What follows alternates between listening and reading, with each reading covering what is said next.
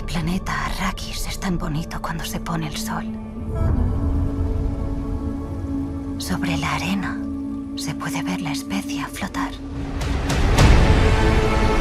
Los forasteros esquilman nuestras tierras delante de nuestras narices.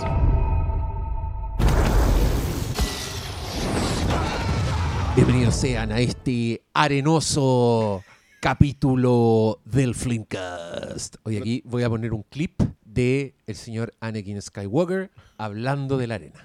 I don't like sand. It's coarse and rough and irritating, and it gets everywhere.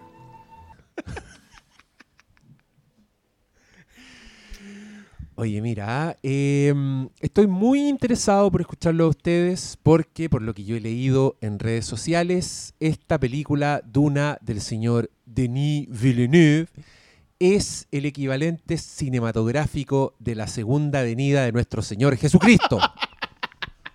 Obra maestra indiscutida, gente muere de alta cinematografía en las salas de cine, no se recupera más es lo más impactante que han visto, lo más cinematográfico. Eh, el señor Civil Cinema, que le mandamos un saludo, dijo que era la película con mejor construcción de mundo que había visto desde El Señor de los Anillos, lo cual yo encuentro que es un troleo brillante de su parte, porque se está pasando por la raja.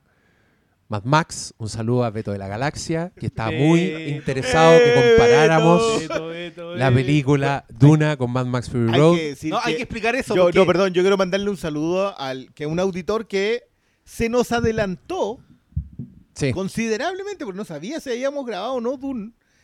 Y en su amor, por me imagino, por, por Mad Max Un Fury Road, amor, es amor. decidió adelantarlo y dijo, ya pusieron ¿Ya Mad la Max Fury Road compararon? en Duna, Sí. ya, listo. Sí. Entonces, no importa, nosotros llegamos un- segundo. Un, un saludo. Un- un a- gran abrazo, es que Beto. ustedes saben que yo.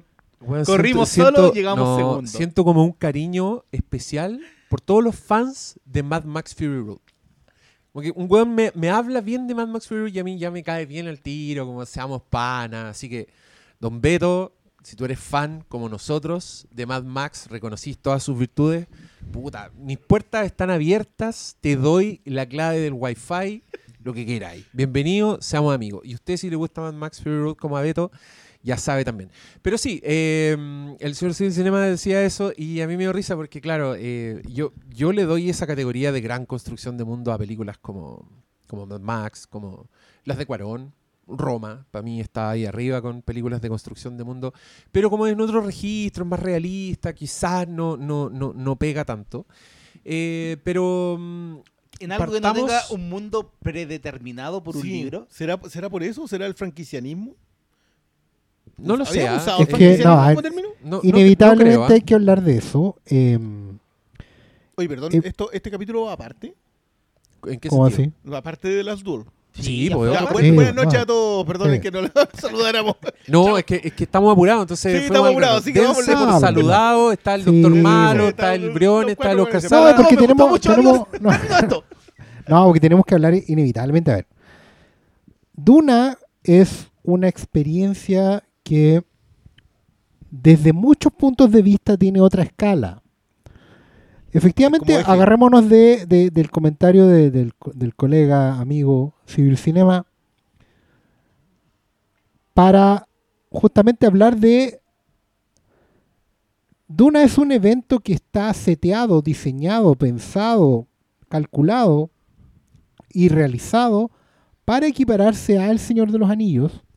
¿En qué sentido? En el sentido de que es lo que la industria está anhelando hace mucho rato, que es tener una franquicia. Primero, eh, probablemente que, evidentemente, que dé mucho dinero y que perdure en el tiempo.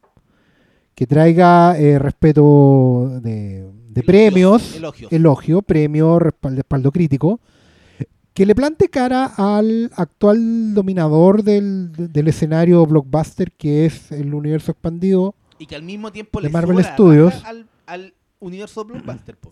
Eh, exactamente, o sea, pero, pero en realidad tiene que ver con, a ver, Duna es grande porque está basada en una serie de libros, al igual que El Señor de los Anillos, al igual que Harry Potter.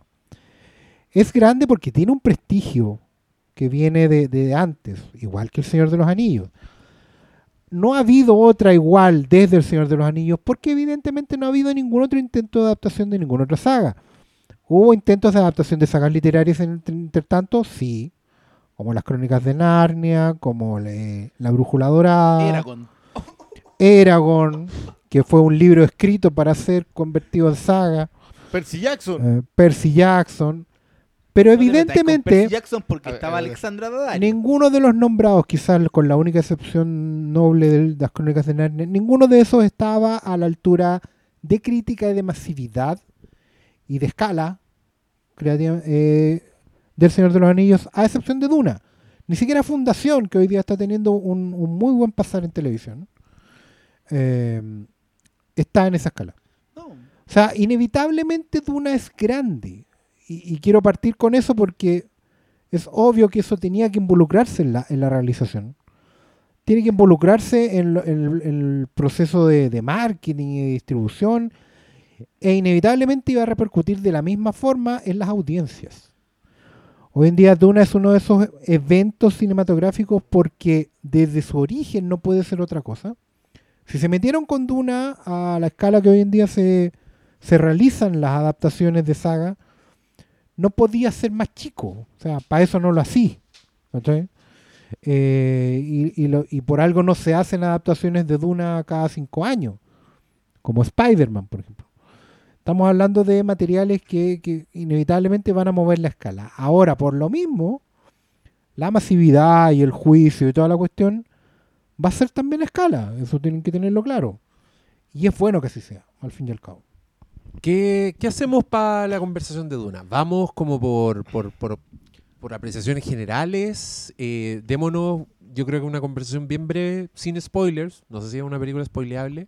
Sí. Porque ¿qué- no pasa nada. No pasa- O sea, O sea, el, lo que el- pasa también es. el guion está publicado y hace Ah. 50 años, weón. Es que, es que me refiero a que no pasa nada, que esté una, una advertencia a la gente que no sepa nada de Duna. eh, es un poco mi comparación con El Señor de los Anillos, a diferencia de la de Sigue el Cinema, tiene que ver con que siento que vi un primer acto, una introducción. Es una película que no termina, es una película que te abandona nomás. eh, lle- llega a su fin en un punto como que cumple dos horas 30 y créditos. Eh, entonces no, no es una experiencia muy completa. A eso me refiero que con que no es spoileable porque no, no es como que les voy a dar un gran giro. No, no es ese tipo de película. Pero igual demos eh, impresiones generales para la gente que todavía no la ha visto. ¿Te gustó o no te gustó? Eh, recomendaciones antes de verla, eh, ese tipo de cosas. Y después, en 10 minutos más con Cueva, vámonos full spoilers Ya, y sin miedo. a Yo, nada. yo, a ver, de entrada, a mí, y, y esto es algo que vengo usando hace, un, hace un mes, yo creo que esta es una película que me gustó tanto como lo buena que la encontré. Ninguna de las dos cosas está en el tope, pero sí es lo suficiente para las exigencias de un blockbuster moderno. De un blockbuster de hoy día, si yo voy al cine a, a ver la película con más afiches en, el- en la entrada y me encuentro con Duna, siento que me agarró a arenazo en la cara. Y, y eso me funciona, y eso para mí está lo suficientemente bien. Creo que la propuesta, la apuesta, la estructura, la ambición de Villeneuve es está lo suficientemente arriba para que yo diga te lo reconozco. Que funcione o no funcione, eso es una conversación bastante más larga y que no siento que necesariamente tenga vaya a ser satisfactorio su desenlace. Pero está. Eh, dicho todo eso, yo igual creo que esta no es muy spoileable porque, más allá de lo que dice el Diego, que esta es una película que te abandona, creo que hace un sacrificio enorme para construirte el mundo, aunque eso no necesariamente sea satisfactorio. Creo que sí la apuesta de decirte lo que vamos a ver en la segunda parte, octubre del 2023. 23. Octubre del 2023, lo que vamos a ver en la segunda más. parte, dos años Dos años más, más. vas- va a pasar en este mundo que te acabo de construir. Entonces, eso se lo reconozco completamente. Creo que El Señor de los Anillos tiene la gran ventaja, no sé por qué, no sé por no, no sé si me gusta la comparación, ¿eh? No, pero creo que es el mejor ejemplo Sí, que se puede usar pero, el, para el pero el Señor de los Anillos de- me cuenta una historia de principio a fin y me deja mal, porque cuando termina el Señor de los Anillos yo quiero ver la segunda, pero estoy acongojado. Quiero verla porque lo que vi fue tan bueno que quiero ver la segunda parte. No porque sienta que me hayan preparado una segunda parte, sino porque siento que la historia que me están contando es muy grande nomás. Eh, no sé si el fenómeno se replica acá.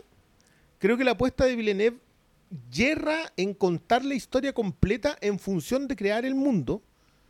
Eh, pero de nuevo, a mí sí me gusta la apuesta.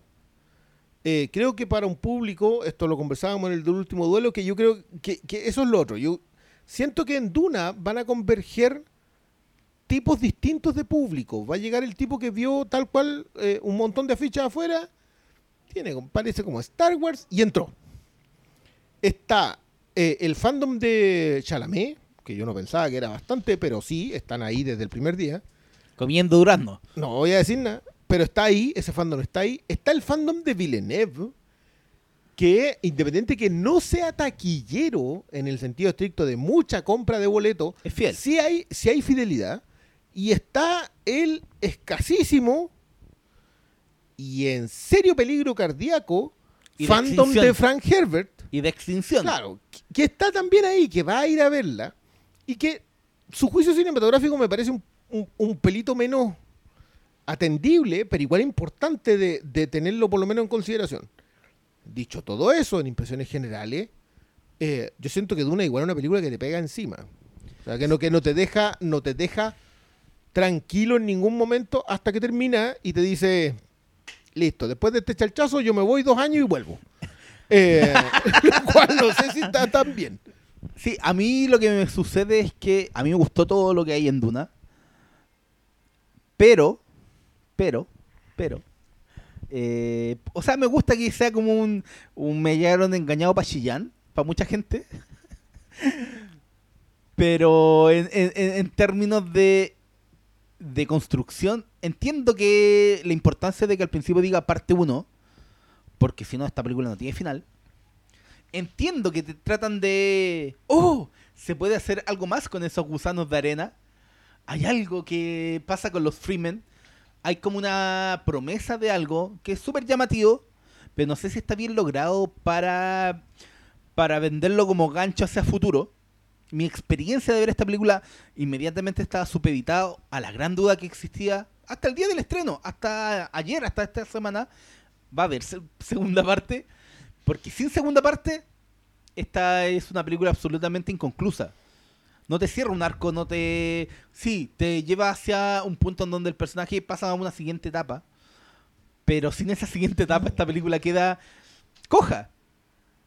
Y en ese ámbito, eh, para mucha gente puede resultar satisfactoria, pero creo que en términos generales puede resultar mucho más insatisfactoria porque no se siente como la conclusión de la comunidad del anillo, en donde sí estaba el fin de una travesía, aunque la travesía quedan dos películas más, pero sí se validaba por sí misma, ¿cachai? Oye, yo encuentro que esa weá termina, pero. Yo no quedé con sensación de. de viaje viendo la comunidad del anillo. Para mí ese final es muy abrupto y muy Yo no conocía la historia, fui completamente ignorante y es como. Oye, ya, eh, peleamos con cinco weones que nos estaban buscando hace rato, pero mira, ya, ya la concha de tu madre. Allá vamos. Fin. Yo, yo, Pero yo- yo y encuentro lo siguiente, entendiéndote eso. igual siento que, que tenéis toda la razón en lo que estás diciendo, pero como se rompe la comunidad, yo siento que se termina un ciclo dentro de la historia que me estáis contando. Puta, es que yo encuentro que esa weá es solo formal. Creo que es un solo énfasis de. Pero narra- de Peter narrativamente no, sien- no sientes que se terminó una etapa en ningún punto. Es que saben Siento que, que, igual siento que, que- que se, se- se complicaron las weá de cara a empezar. a lo que viene, es que igual Claro. hay un O problema sea, igual ahí. es un fin de un capítulo, pero no un fin de no, historia. igual, igual hay un problema en Es esa de comparación porque inevitablemente tanto El Señor de los Anillos como Duna son adaptaciones de material conocido, aunque no lo conozcas. Y no solo eso. Es que es- Espera, es que, es que Carlos, espera, no, espera, no, no, espera, espérate, espérate, no, espérate, espera, espera, espera, espera. punto. esto es No como el, eso. esto es como el meme de Es- Thor de Ragnarok, como, ¿Is it though? No, pero es un pequeño punto. No solo eso, también son vacas sagradas. Sí, pero, pero, pero, Pero pero lo ¿pa' principal de eso, Lo principal de eso es que es material conocido aunque no lo conozcas. O sea, Ah, ya. la primera película de Peter Jackson está, bueno, él tiene el libro que en realidad está dividido en tres libros. Son tres libros que se, se venden como uno solo. Juan adaptó el primer libro. O sea, aunque uno se quedara con la sensación de que, oye, esto fue un coitus interruptus, inmediatamente el sistema regula eso diciéndote, no, pero es que este es el primer libro. Ah, ya. Está en el, en el subtítulo de la película, The Fellowship of the Ring. Un libro que igual Sí, te sí, podéis sí. comprar suelto. Estaba la promesa En ya. Duna, en No, Duna es lo mismo. Duna es Duna Parte parte uno. 1. ¿Cachai? Es como automáticamente el sistema. Y, y eso es un poquito complejo porque el juicio y la apreciación de la película entra de inmediato condicionado en esa lógica. O sea, yo no podía esperarme una película, una adaptación de Duna, la novela. Bueno, porque es inadaptable, porque tiene un montón de subtramas, porque tiene, tiene mucho diálogo interior esa weá. Es un- el gran talento de Frank Herbert es que el buen describe a los personajes a través de voces interiores de una manera que es súper profunda, eh, en el sentido que llega muy adentro de los personajes, Es muy literario. pero por lo mismo es muy no literaria. ¿cachai? No, eh, es, es muy de ciencia ficción de los años 50, que, en que el narrador te está diciendo todo el rato lo que le pasa adentro de los personajes, sacrificando eh, en, cual- en cualquier est- escala cinematográfica lo que sería el ritmo narrativo, primero y segundo, tercer acto, etcétera, etcétera. Y claro, y ahora, la discusión está en dónde la corta Villeneuve. Eso es lo interesante, porque tenía que hacerlo eh, por extensión, para que no le pasara lo que le pasó a David Lynch cuando hizo la adaptación de Duna, que weón metió toda la novela con un forceps que bueno es admirable. Admirable porque cómo lo hizo, básicamente metió cuatro elefantes dentro de un Fiat 600. ¿Cachai? Y- La y wea se- vieja. y Hicieron, nota, hicieron la gran claro. sábado gigante. Total, weón, Metiendo todos los porque Yo, y al yo- final yo la hubiese ido por 18 payasos en el Fiat 600. Ella, no bueno. estoy seguro si elefante. Pero, ¿cachai? Entonces, también la apreciación y, y la masividad y, y la percepción de las audiencias está condicionado por eso. Tenemos que tenerlo súper claro. Ahora, si podemos entrar en la conversa de si es más anticlimático de lo que podría haber sido, esa es una conversa medio beneficiosa porque hay que conocer el material. Yo no podría decir, va a llegar el señor eh, Frank de Herbert y va a decir, no, es que había que cortarlo aquí. Eh, otro te dirá, no, es que había que cortarlo acá. A, a lo mejor otro dirá, debió haber sido más jugado y ser más elipsis, ¿cachai? Eh, bla, bla, bla, bla, bla. Pero el tema es, dentro del ritmo de la película mismo, ¿fue un buen final? Yo en lo personal siento que fue anticlimático. Que fue un buen cierre, pero que igual... eh, Dada las circunstancias. dada la circunstancia, digamos, sí, hay un, hay un. Pero ¿sabes lo que me pasó? Es que también sentí que pudo ser más, pero que al final, dentro de toda su escala cinematográfica y todo, este fue el, el- el episodio 1 de una serie. Con la lógica actual de los episodios pilotos de la serie. Uno donde efectivamente te, te, te establecen el mundo, te esbozan algunas cosas de los personajes, hay mucho flash forward en esta película que está justamente invitándote a eso. Y te deja en una especie de, cuelgue, no así que es un cliffhanger, pero es una especie de cuelgue donde tú estás inmediatamente obligado a seguir viendo la serie porque igual te quedó abierto, es como, bueno, sigamos, pues si acaba de pasar algo, no, no, eh, no es un cierre definitivo, esto es un, el, tipo acaba de tomar una decisión menor, el personaje dentro de, de su arco lógico, pero todavía no ha hecho nada, entonces yo quiero seguir viendo la serie. No sé si a ustedes les pasó, por lo menos a mí me, me quedó un poquito la sensación de decir, bueno, entré a ver una gran ópera a gran escala, pero la verdad es que terminé viendo, eh, se, termi- se fue transformando progresivamente en el piloto de una serie. No digo que sea algo malo, porque entiendo la lógica de las audiencias actuales que están acostumbrados al binge watching, a, a esto de ver uno detrás de otro. El tema Maratón. es cómo, claro, es cómo esto va a chocar con la, cómo va a manejar la, ansiedad durante dos años y las propias aspiraciones de un director como Villeneuve, que es un artista de la experiencia cinematográfica, o, o por lo menos es lo que él aspira a lograr. serlo, sí. Quiere serlo, ¿cachai? Pero finalmente la estructura es más televisiva que otra A cosa. mí me gustaría decir que esto dura casi lo mismo que dura el- la miniserie de Battlestar Galactica. Y creo que tienen exactamente los mismos pecados y las mismas virtudes. Oye, a, no lo- había a lo- pensado, a pero lo- estoy a, lo- concordando a contigo, los auditores weón. que a los auditores que creen que escucharon mal, no, yo en efecto pedí impresiones generales de Duna. Pero mm, ya, a ver, Pastor Salas, ¿tú eres lector de Duna? ¿Eres seguidor, fan? Soy lector. Ya. No te diría que fan porque en realidad los fans de Duna son más Muerto. Arraquenos que yo. Más muerto, conche tu madre. No, si todavía hay gente de mi edad que.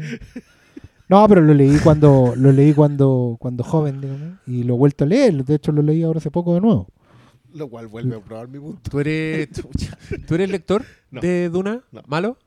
Yo leí el primer libro en la universidad, que es creo donde el 90% de los lectores de Duna han ¡La leído- botaron! Han leído Duna. Ya. ¿Y, y no la terminaste? No, si leí Duna, uno. ¿Son Ah, cuántos ya. libros? ¿Siete? Sí, pero pero Villeneuve, No, está, pero- Villeneuve, pero- pero después. son tres Villeneuve los- está adaptando Duna. Sí, pues No ha prometido Duna. nada del resto de los libros. Ah, ya. y Son esta, tres y después una cosa del y- Mesías. y ¿Qué es lo esta que weá- pasa? Mira, ¿y esta weá es tercio a de ver, una película? Contémoslo O sea, de, de un libro. de un libro. Sí. Lo que O pasa, sea, a ver, que, espera. eh, en- podrían ser 21 películas. sí, si son de tres hecho por sí, libro, de hecho sí. Ya. Mira, es que vamos después. al- rápidamente. Duna, Duna. Duna es una serie literaria escrita por Frank Herbert en los años 50. eh, Que ganó el premio. Dilo, dilo, porque ganó si no la el gente te premio alegar. Se ganó el Hugo, Nebula. Premio Locus, Nebula. Premio toda la weá. No, pero Perdón, yo quiero decir que este weón sabe lo que es el premio Nebula solo porque vio Mythic Quest. Por nada más, weón. No, sabía de antes, sabía de antes. ganó el Viejo, Locus, el Hugo. el. Se ganó Que me el he comprado solo porque han ganado el premio Nebula. se ganó el Ab- Avioraz. No, ya. Em, ya. Una saga de ciencia ficción, eh, li- literatura proyectiva que se basa en el, el- tomando una serie de mitos árabes y todo eso, y judeo y judaicos. La historia de una suerte de Mesías que viene a revolucionar el mundo en, en un futuro post-apocalíptico donde la, humanidad ya evolucionó de nuevo, pero está estancada en un momento especial de la de su evolución como nueva humanidad. Es así como muy en ramas generales. El primer libro habla del ascenso de Paul Atreides, que es el último heredero de una casa feudal, eh, que se salva del exterminio y se convierte en el caudillo de un pueblo libre, que son los Fremen, estos hombres del desierto, con los cuales terminará, digamos, conver- reconvertido en este Mesías eh, y liderará una revolución Una que va a transformar el... A todo el Sí, pero esa es otra conversa que tenemos que tener después. Una, una revolución que va a poner el mundo patas arriba. Fin de la primera novela. Eso es. Ya. Es el viaje interior de un hueón que parte siendo un niño chico y termina convertido en el Mesías. Esto es como la primera parte del Evangelio. Acá llegamos al Después de- momento en que él se suma, en la película llegamos al momento en que él se suma Es los reconocido como uno de la tribu. Pero solo eso. O sea, después la conversión en el Mesías de este pueblo es una cuestión que deberíamos ver más adelante. Eso es la primera novela. Después de eso hay una, hay una suerte de dos trilogías más y de novelas apéndice que expanden el universo. Ah, ya, perfecto. ¿ya? Pero que no deberían ser materia de la adaptación ni de la conversación, porque Max. Porque Send uno no la escribió. Don Frank. u- muchas de ellas no las escribió Don Frank, solamente las escribió el hijo basando en las cosas que su papá notó en servilletas, ¿Qué es lo que pasó con el que es otra cosa que con la cual se compara con Tolkien, eh, porque pasó lo mismo. Pero por ejemplo, así como Peter Jackson solo adaptó los tres libros que corresponden al Señor de los Anillos, en esa trilogía, eh, Villeneuve quiere adaptar Duna, y siempre ha estado la, y estaba la duda si podía Quiere seguir con el, también, con el segundo libro, que es Mesías de Duna, que eh, que podría eventualmente concluir en una tercera película con esa weá. Pero no se ha dicho nada, así que concentrémonos en Duna, que es básicamente la historia del origen y alzamiento de un Mesías. Eso. Eh, creo que fue bastante eh, una, una Conciso, impresiones, preciso. y- impresiones generales positivas y Positi- un, ¿Sí? un comienzo. Sí, sí, yo creo que le pareció anticlimático al final, pero está bastante conforme. A ver, eh, Cristian Briones, tus impresiones generales. Eh, ¿Yo las di? yo? ¿Ya las diste? Ya, doctor Malo, impresiones generales. ¿También las diste? Eh, ¿Cómo? ¿También diste impresiones generales? Sí, po. Ah, me Sí, toca a mí No, entonces. yo dije que me gustó, pero, pero, pero. ten- Ah. No es un, no es un, no es que no me haya gustado al final, entiendo. Pero creo que podría haber es que no sé, siento inconcluso sin convertir a a, a Paul Atreides en el Mu- Muad'Dib. Ya, No. pero sin, Debe sin spoilear, poquito si más nadie sabe de qué estáis hablando. Ya, pero voy a dar mi- mis impresiones generales. Yo fui a esta película siendo bastante ignorante y siendo bien poco fan de Denis Villeneuve. Eh, creo que hay que, tengo que transparentarlo. Lo odiáis. No, no lo odio para nada, em, pero sí, no sé, no sé si me gusta tanto sus, no sé si sus ambiciones se condicen con, con lo que yo veo en pantalla, no me gusta su falta de sentido del humor. Y creo que su mejor película, o la que más me gusta a mí, es Arrival. Eh, me, me- me sumo a las buenas críticas a Blade Runner eh, 2049, pero creo que con menos entusiasmo que mi- mi- mis compañeros de, de programa. Y tengo aún más reparos con sus películas que yo califico como porno miseria, con sus dramones que, que me parecen un poco eternos. Que metáis ahí Prisoners. Prisoners, Enemy y la primera. Sí. Sicario es buena.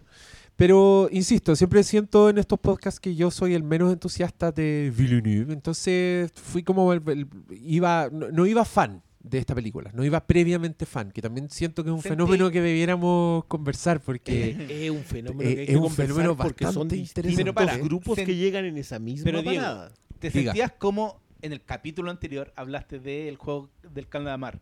Sentíais la presión de ¿cómo no voy a ir a ver? No, no. No, este no, es que la quería ver, pues Ah, sí, igual es un es una superproducción de ciencia ficción y fantasía con promesa espectáculo, pese a que yo el tráiler a mí no me impresionó tanto como, como al resto del mundo. Y solo el hecho de decir esto me trajo mucha gente alegándome en Instagram que me decía, oye, pero es solo un tráiler. Y yo le decía, pero weón, estoy hablando del tráiler, no estoy diciendo que la película es poco espectacular, estoy diciendo que el tráiler no me, no me parece tanto tan increíble como todo el mundo está diciendo. Y dicho ello, fui a ver esta película. Y creo que todas las cosas que no me gustan de Villeneuve, como su, su exceso de seriedad, ¿cachai? Su, su falta de sentido del humor, como estos personajes que, que- que yo muchas veces leo como, como medios carentes de, de- de emociones, creo que encontraron en Duna un, un buen material, ¿cachai? O sea, en Duna no me molestó para nada esta- este exceso de seriedad, como esta búsqueda de, de lo de weas más grandes que yo honestamente no veía en la pantalla, lo veía como en, en- en sus ganas, ¿cachai? Lo veía como en sus énfasis, en, en su uso de la música, que me imagino va a ser un tema que, que vamos a ahondar más, más adelante. Pero me sedujo Duna. Me, me gustó eh, el, el- el viento fresco, que, que, que que este- hoy en día esta weá hace un viento fresco, pero el viento fresco de presentarme las weas de explicarme cómo está funcionando un mundo, de, explicarme las dinámicas de los personajes antes de que pase algo, y creo que me mantuvo interesado toda la película. Entonces, estoy de acuerdo, yo, yo fui el primero en decirlo, de hecho, el final abrupto, como que te abandona, no me molestó nada, porque creo que disfruté mucho el tiempo que pasé viendo esta película, descubriendo esta película, eh, fascinándome con las weas que veía. Pero, pero también, y me, y me carga ser este, este tipo de comentarista en esta weá, pero igual creo, paréntesis, no me odien, creo que le están poniendo mucho. no puedo evitar llegar a eso con un, un- un- montón de reacciones que, que estoy leyendo. Pero, pero tampoco voy a alegar, voy a alegar tanto porque la encontré buena. ¿cachai? Creo que no, no tiene. eh, no es un latazo, que es algo que yo podría decir de, de otras películas de Villeneuve, aunque las encuentre buenas, eh, sí creo que son un latazo. Eh, en esta no. Creo que está, creo que está bien su weá. Tengo reparos así como más puntuales, pero ni una weá me, me hace. me arruina la experiencia. ¿cachai? Pero era, era de las personas que no tenía el antecedente de Don David Lynch. No, no, sí lo tenía y encuentro que esa es una película eh, fallida, pero es súper interesante. Creo que el mundo es bueno. Me gusta lo que hizo este weón con eso. Creo que David Lynch es un. Puta, ese es su propio universo, esa película. Pues y es la película que le cagó como la vida. Al weón no, no le gusta Sí, ni re- acordarse. de- reniega, reniega de ella de, en de- general. de- de- de esa weá, pero también. Fue su que- experiencia blockbuster, de hecho. Entonces, desde ahí, no, sí. nunca más, nunca pero, más. pero Bueno, también. fue pero- con los Laurentis, que yo creo- no lo culpo. y, y creo que ahí creo que ahí se nota mucho más la- las ganas de meter el elefante en el, en el Fiat 600 en esa película Nunca me voy a que- olvidar del final de esa weá. Oh, y- Bueno, esa- Porque esa- el final es como la, eh, están todos yéndose y la niñita alcanza a decir, ¡Ey! ¡Es el Quizastadarash! Tran, tran, tran, tran, fin, vámonos. Ya, ya no le importaba ni una weá. Ya terminemos, digamos las palabras. En fin. Eh, interesante ejercicio. Quiero puro verla de nuevo ahora después de haber visto la de Denis. A ver qué va a Es, pasar es ahí. buena, es, es muy buen ejercicio porque, sobre todo partiendo por comprar el casting, y, y yo creo que le verla de Lynch ahora le hace un favor a la Villeneuve. Porque empieza a completar cosas y a, a engolosinarte con cosas que Villeneuve tuvo que pasar muy rápido. Mm. Así que Perfecto. igual es una recomendación buena Sí, esa. no, pero ponte tú, me gustó mucho el.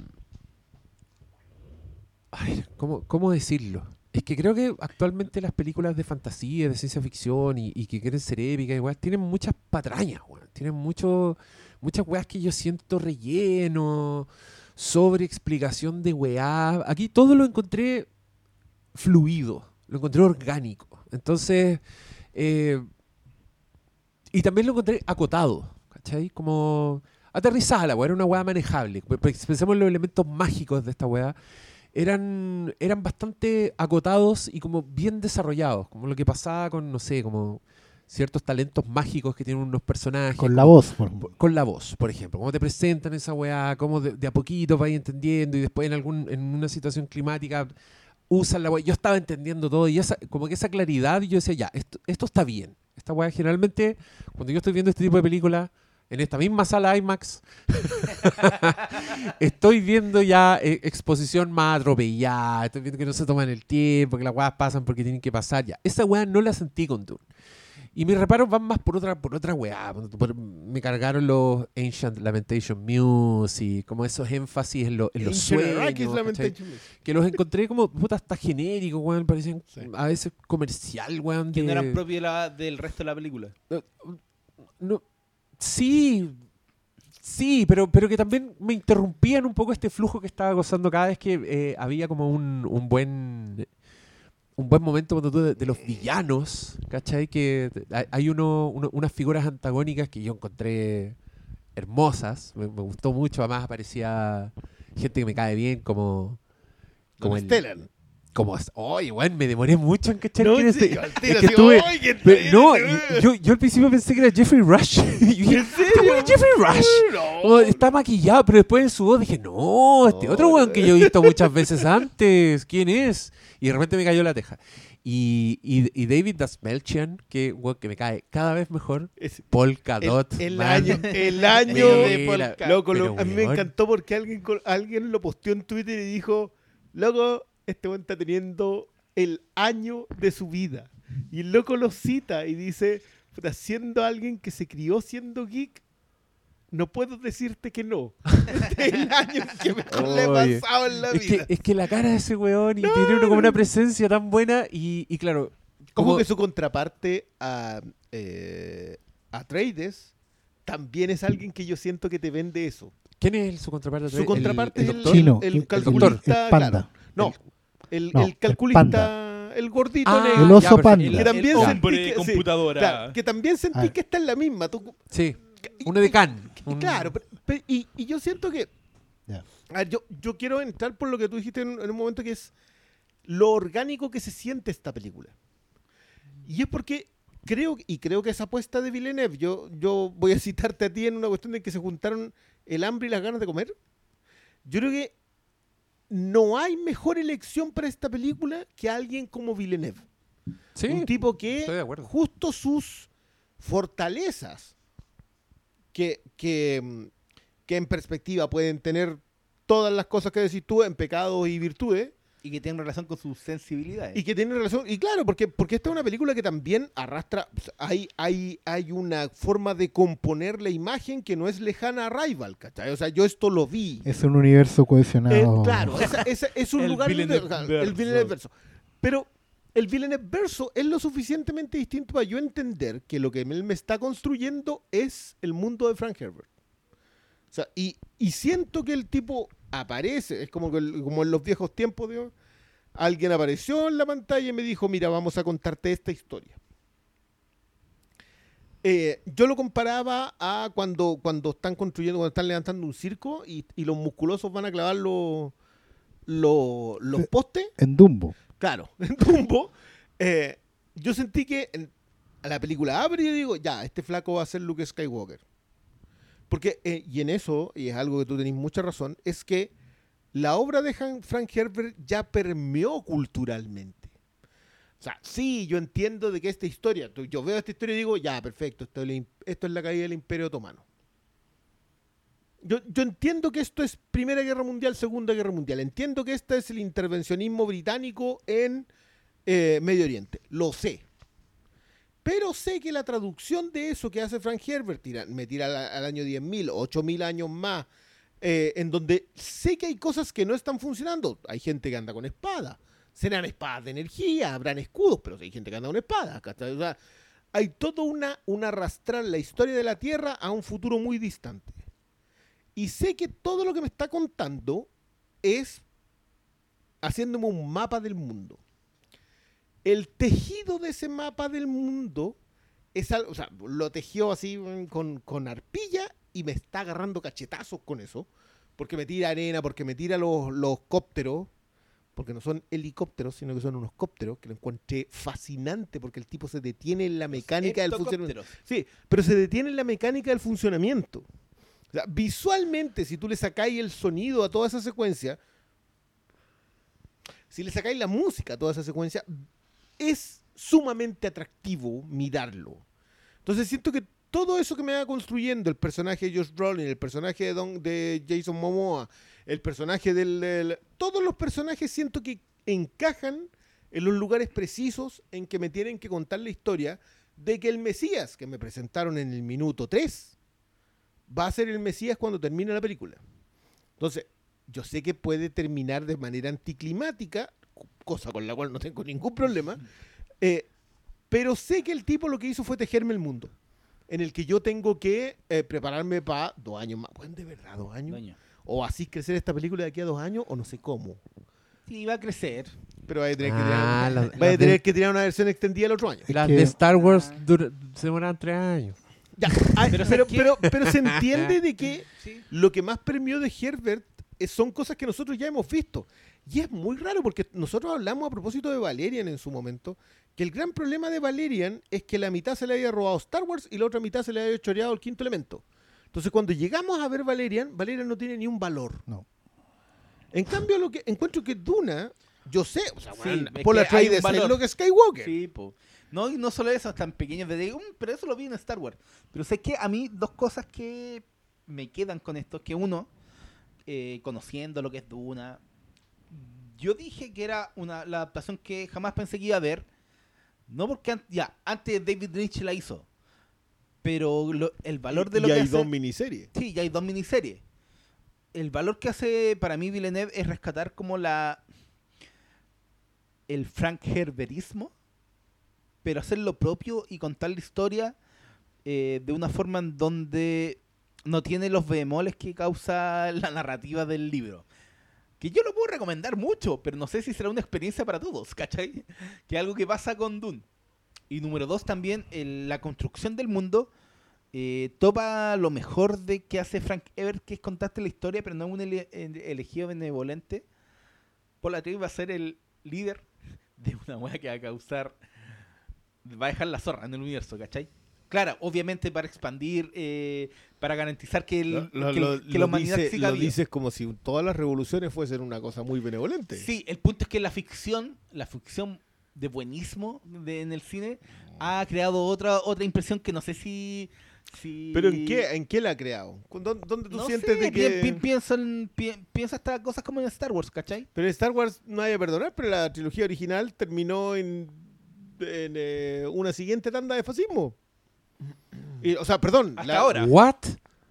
las- la trilogía original termina, ganaron los buenos, y cuántos años después ya de nuevo los malos están de nuevo gobernando. Sí, pero es que yo Ah, estoy pero tomando que en cuenta no la... el final de la si primera no trilogía, bro. ya, pero- No, pero ya, pero, pero no pero pongámonos, pongámonos serios, Sí, pero, pongámonos pero. ¿cachai? A eso voy. Al, al- Dijiste el final de la trilogía. El final de la trilogía son unos ositos de peluche festejando. Sí, es el final. Espero lo mismo para Duna, parte 3. No, No hay boxitos Una de Ositos de peluche festejando. Entonces, que retraten ese factor de la obra de Herbert, que cada, después la secuela se vuelve peor, es a mí me parece muy llamativo. Y creo que la película es exitosa en eso, en reflejarte eh, esa en un momento cuando eh, Paul habla de se viene- voy a crear una yihad que Se va viene a- el tutá tutá. Pero tú seguías hablando de weas que no pasan no, en esta película. no, pero si pasa en la película, él habla de eso. ¿Cuándo habla del yihad? Él habla con que él va a crear una No, yihad que va a ser sangrienta, que va a, de- va a extenderse por el cosmos. Él, en un momento que está como entendiendo la, la visión. Me quedé dormido en esa parte. él, creo él que no dice curado, yihad. weón. No, él no dice yihad. ¿Ah? De hecho, mi curiosidad yihad, ¿qué es que que mi curiosidad es justamente, a ver, el, el Paul Atreides tiene flash forwards, tiene visiones del futuro. De Zendaya. Primero de Zendaya, de Chani, y después de él mismo como el líder de esta de esta revolución del pueblo del pueblo del pueblo del desierto. la especie que está como en la- volando por- Lo que pasa es que, claro, en, en la segunda parte uno entiende que esos, esas imágenes son parte de algo que va a ocurrir. Ver a su mamá en una especie de, de- de- de- de- de- de cueva con Tatuada. una profecía tatuada, con una guagua, ¿cachai? Eh, verse a sí mismo como una especie de guerrero dorado que hace, eh, ¿cómo se llama? Capoeira por encima de los otros, de los, de los mismos buenos que mataron a su familia y, y que, y que las, las hordas que él dirige se expanden por toda la weá. El, el, el Snyder Cut. Claro. De la parte del Básicamente es lo mismo. De hecho, hay un tuit muy bueno por ahí que dice, es como es un tuit sarcástico que dice, oye, pero acá en pantalla estoy viendo todo lo que... Estoy viendo la obra que influenció los últimos 50 años de ciencia ficción en un montón de factores visuales y narrativos y no encuentro nada original. ¿Por qué? ¿Por qué? ¿Cachai? Porque efectivamente en Herbert se vio por no necesariamente por primera vez, pero se vio a una escala mayor el tema del viaje hi- hiperespacial, esas naves tipo tubo que había en, en las órbitas. Son, Oh, los son- canastos, buenísimo. Claro, los canastos son para justamente para plegar el espacio y viajar. Está, hay mucho, la amenaza fantasma le debe todo en general a, a Herbert. Esa cosa de ponerse medio sesudo y tratar de explicar el mundo económica, social y políticamente hablando. Hablarte de la idea de las Es casas full como Duna, construcción de claro. república y las el casas, el, sistema feudal. una supraconstrucción Claro. de las casas. Y lo otro que tiene muy rico la obra de Herbert es que tiene un submundo, una construcción de mundo fuera de, de- de la narrativa que justifica todo lo demás. Entonces, los poderes mágicos, por ejemplo, de la voz, son en realidad fruto de un entrenamiento de siglos, que es lo que van a explorar en una serie de HBO. ¿De dónde vienen estas señoras monjitas? la fuerza. Charlotte Rampling, de claro, que la fuerza no es una weá que tengáis heredada, sino que es, es una cuestión que se ha entrenado con siglos de Y, y con eugenesia. planificación y eugenesia y cruzando gente. Por eso explican en un momento. Lo bueno es que la película no, no se pone a explicarlo, sino que te lo deja in- insinuado. ¿Y, y, y- es lo suficiente para percibirse como un mundo Claro, sólido y, para que haya y- y curiosidad. con weá? Por ejemplo, ¿por qué no hay robots? Que una pregunta, ¿por qué no hay robots en este universo futurista? Se pueden viajar por el espacio, pero no hay robots. No hay inteligencia artificial. ¿Por qué no tienen armas más sofisticadas? ¿Por qué tienen esta cosa media medieval? ¿Por qué tienen emperador y... Pero- y- es, toda esa cuestión ¿Y no está alguien- explicada. ¿Pero hay alguien que se pregunte esas cosas? ¿Alguien sea, que no sepa nada de no va ver debería, y dice, no "Eh, debería". momento". No, pero perdona. Es que esa es la gracia. No debería, pero si alguien se lo llega a preguntar, Hay explicación. hay, Hay explicación. Y sé que no, mi temor con esta adaptación era que se volviera como enciclopédica, como que Mm. te empezara Con demasiada a referencia, punto a punto. claro. Y creo que una fortaleza de la película es que no es enciclopédica, no te empieza Sí. a detallar todas esas de lo, sí, qué de paja, lo hubiera sido una paja y, y eso Mira, hay un ejemplo súper bueno. Espérate, espérate, para cerrar esa idea. Hay un ejemplo súper bueno. Hay un, una toma muy corta en que se están preparando para un desembarco y el personaje de, de Josh Brolin está hojeando un libro chiquitito. Le pega una pasada a una página un libro chiquitito. Esa weá es un guiño a todos los buenos que se leyeron el libro, así una. ¡Pa! Pero no te lo explican. No hay un robot dorado diciendo. Aquí Goodness- estoy. goodness ¿Ah? gracious me. Claro, no. ¿Cachai? Más adelante se puede convertir en una, en una weá que todos entiendan. Pero el director tiene la suficiente respeto por su audiencia, lo cual es valioso, porque le dicen, mira, esto está. No te voy a explicar qué es, ustedes lo pueden ver después porque la experiencia no se termina aquí, digamos. Y creo que eso logra salvar el final anticlimático. Son todos esos pequeños detalles. Entonces, ah, mira, ¿por qué estos señores eh, ponen los ojos blancos y como son como calculadores, son tan pintorescos? No importa, no te lo voy a explicar aquí. Pero a ti te parece que el mundo es rico, que el mundo tiene, tiene variedad, el mundo tiene potencial.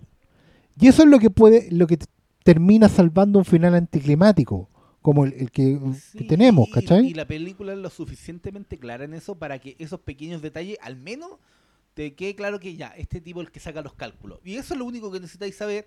No necesitáis saber toda la historia que pasó con los robots en ese universo, porque eso déjalo para la enciclopedia de Doom que podéis comprar en la librería o en la misma novela. No, ¿cachai? en la que sabes futuras películas, series. para mí. Por eso yo hablo del tejido. Yo creo que lo que lo que logra y es una apuesta, igual es una apuesta muy Villeneuve el querer juntar el, decirte, ¿sabes que Este es el mundo. Y te arma un tejido sobre ese mundo lo, lo suficientemente bien, yo diría que incluso un poquito por encima, lo bastante bien para que yo pueda ver pasar un detalle y decir, ah, y no me importe que me lo expliquen.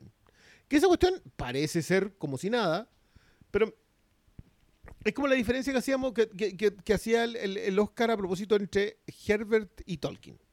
Tolkien me explica el color de la última hoja del segundo árbol a la derecha en el cuarto bosque en el que entró el quinto hobbit.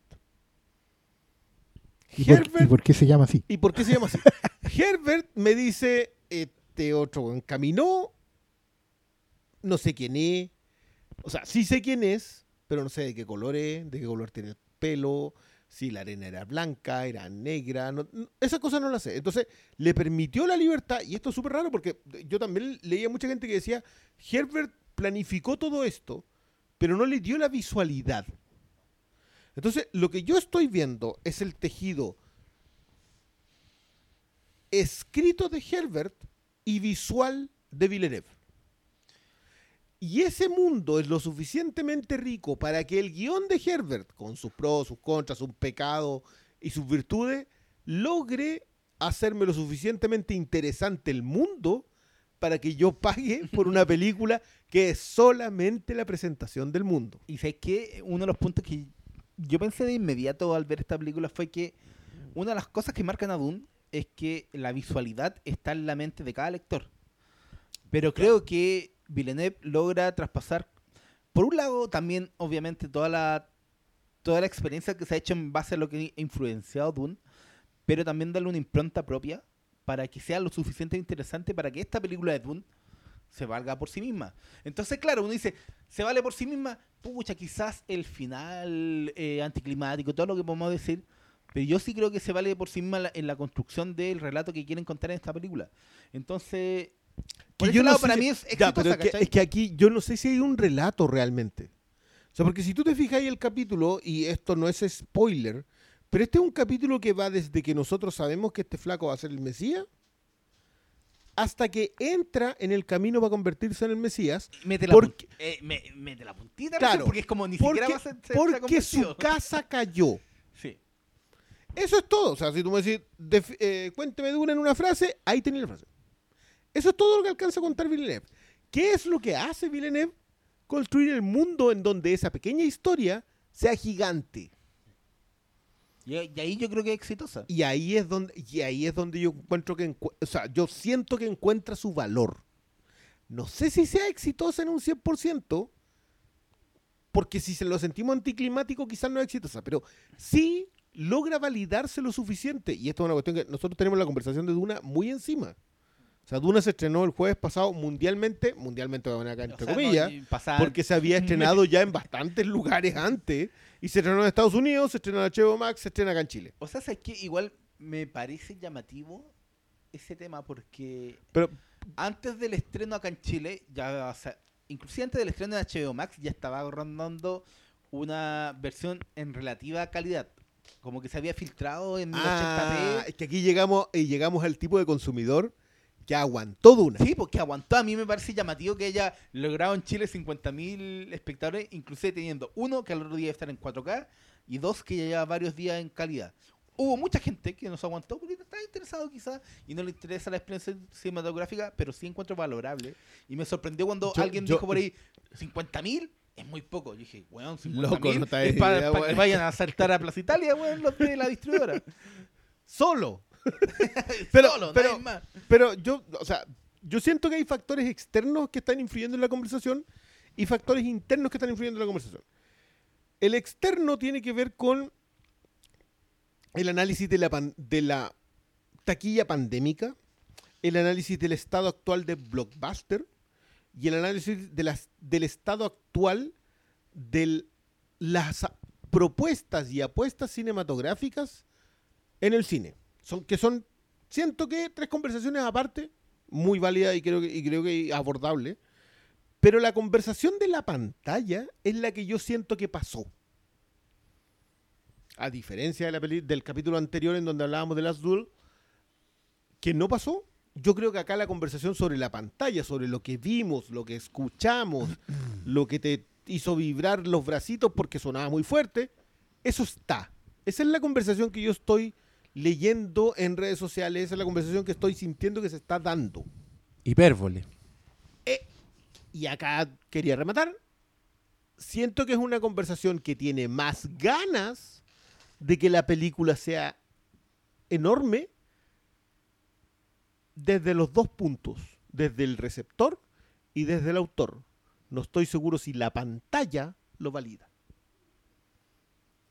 Yo siento que hay gente acá diciendo, queriendo decir esta película es gigante.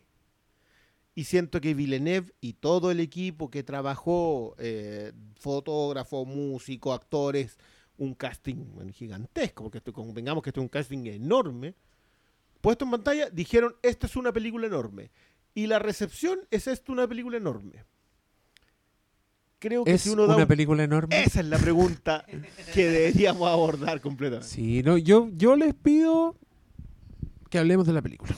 Porque hemos estado hablando alrededor de la película, hemos estado hablando de cómo es una adaptación, de la fuente, de lo que piensa la gente, de cómo la recibió, etcétera, etcétera. Pero, mm, ¿qué les pasó a ustedes con la película? Con la historia de este prepuber llamado Paul y su mamá, Llamada y, Jessica. y lo que, que Rebecca Ferguson, que yo Dios nunca la había visto más muñeca de porcelana que en esta película, pero creo que es algo bastante común en esta, en, en todos estos personajes. Son todos como bien, Sí.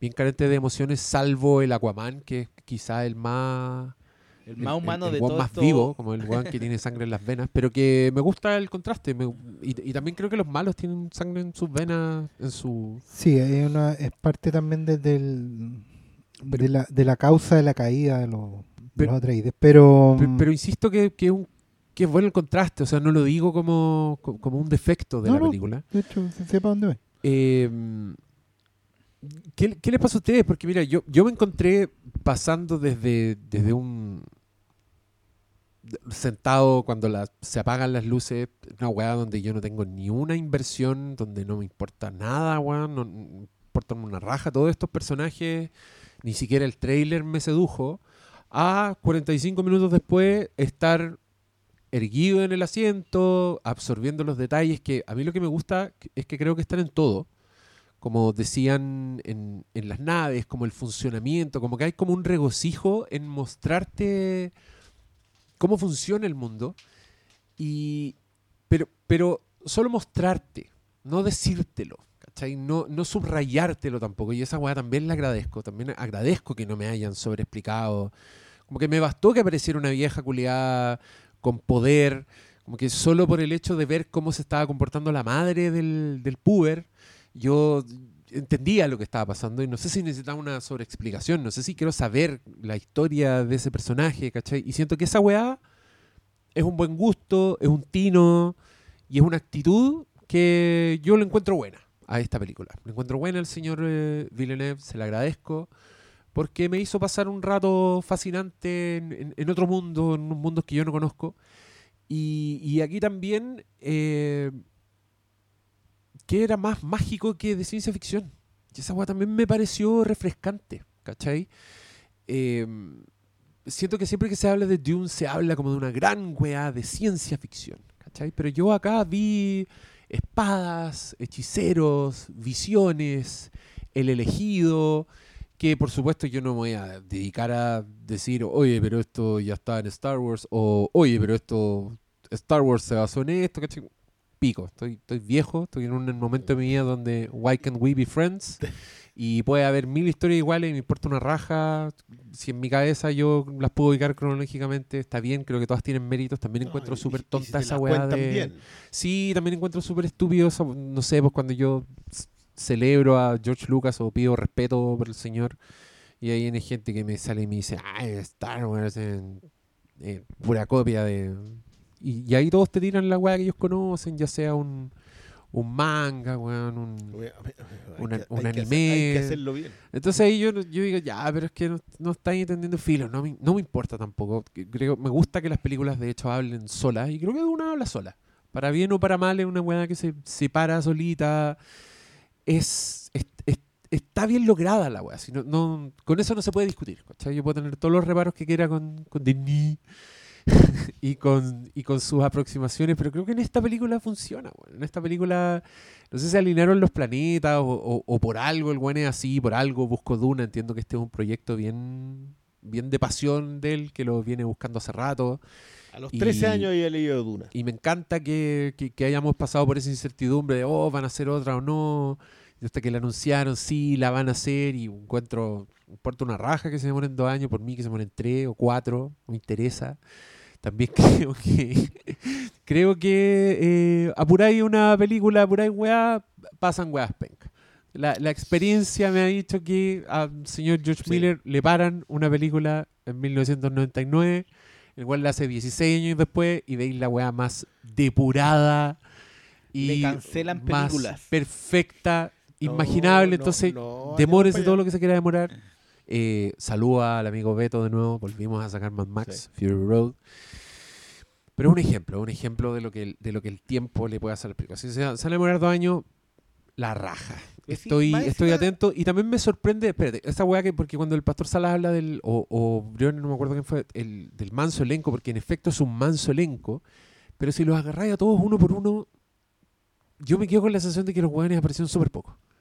¿Cachai? Como que, weón, si, va- si eres fan de Oscar Isaac, que esta, esta película salió súper poco. Ya, pero, Si eres Pero igual- fan del Momoa, súper poco. pero es Zendaya, lo que sale. ni hablar. No, no, no. Pero- ahí, ahí espero que, que, lo- que el fandom de Zendaya no haya llegado a esta película por Zendaya. Pero, ¿quién es el fandom de Zendaya? Sí, ay. Ah, pero que los weones de Twitter que retuitean las fotos donde la weona se ve bonita con un vestido. De Gaza.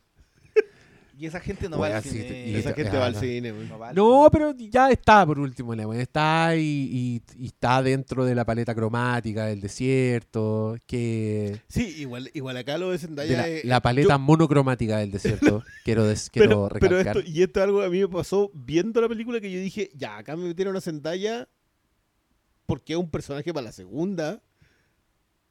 Pero acá tendría que haber salido el al final, detective ¿no? marciano de la web. Claro. No Quiero decir que era una, eh, fue Ah. una bajeza lo que acaba de hacer eh, don Diego. Sí, No, ando- para- es que ando troll, tuve un mal día, ando mal genio, Aunque déjenme no wear. lo hizo, yo vi el gesto de se agarró el corazón y veo como, como la niñita que se parece a la candidata presidencial con el corazón roto. No, yo, yo, yo no estoy colgado. No, no, no, no, perdón. ¿Tú eres fan de Zendaya?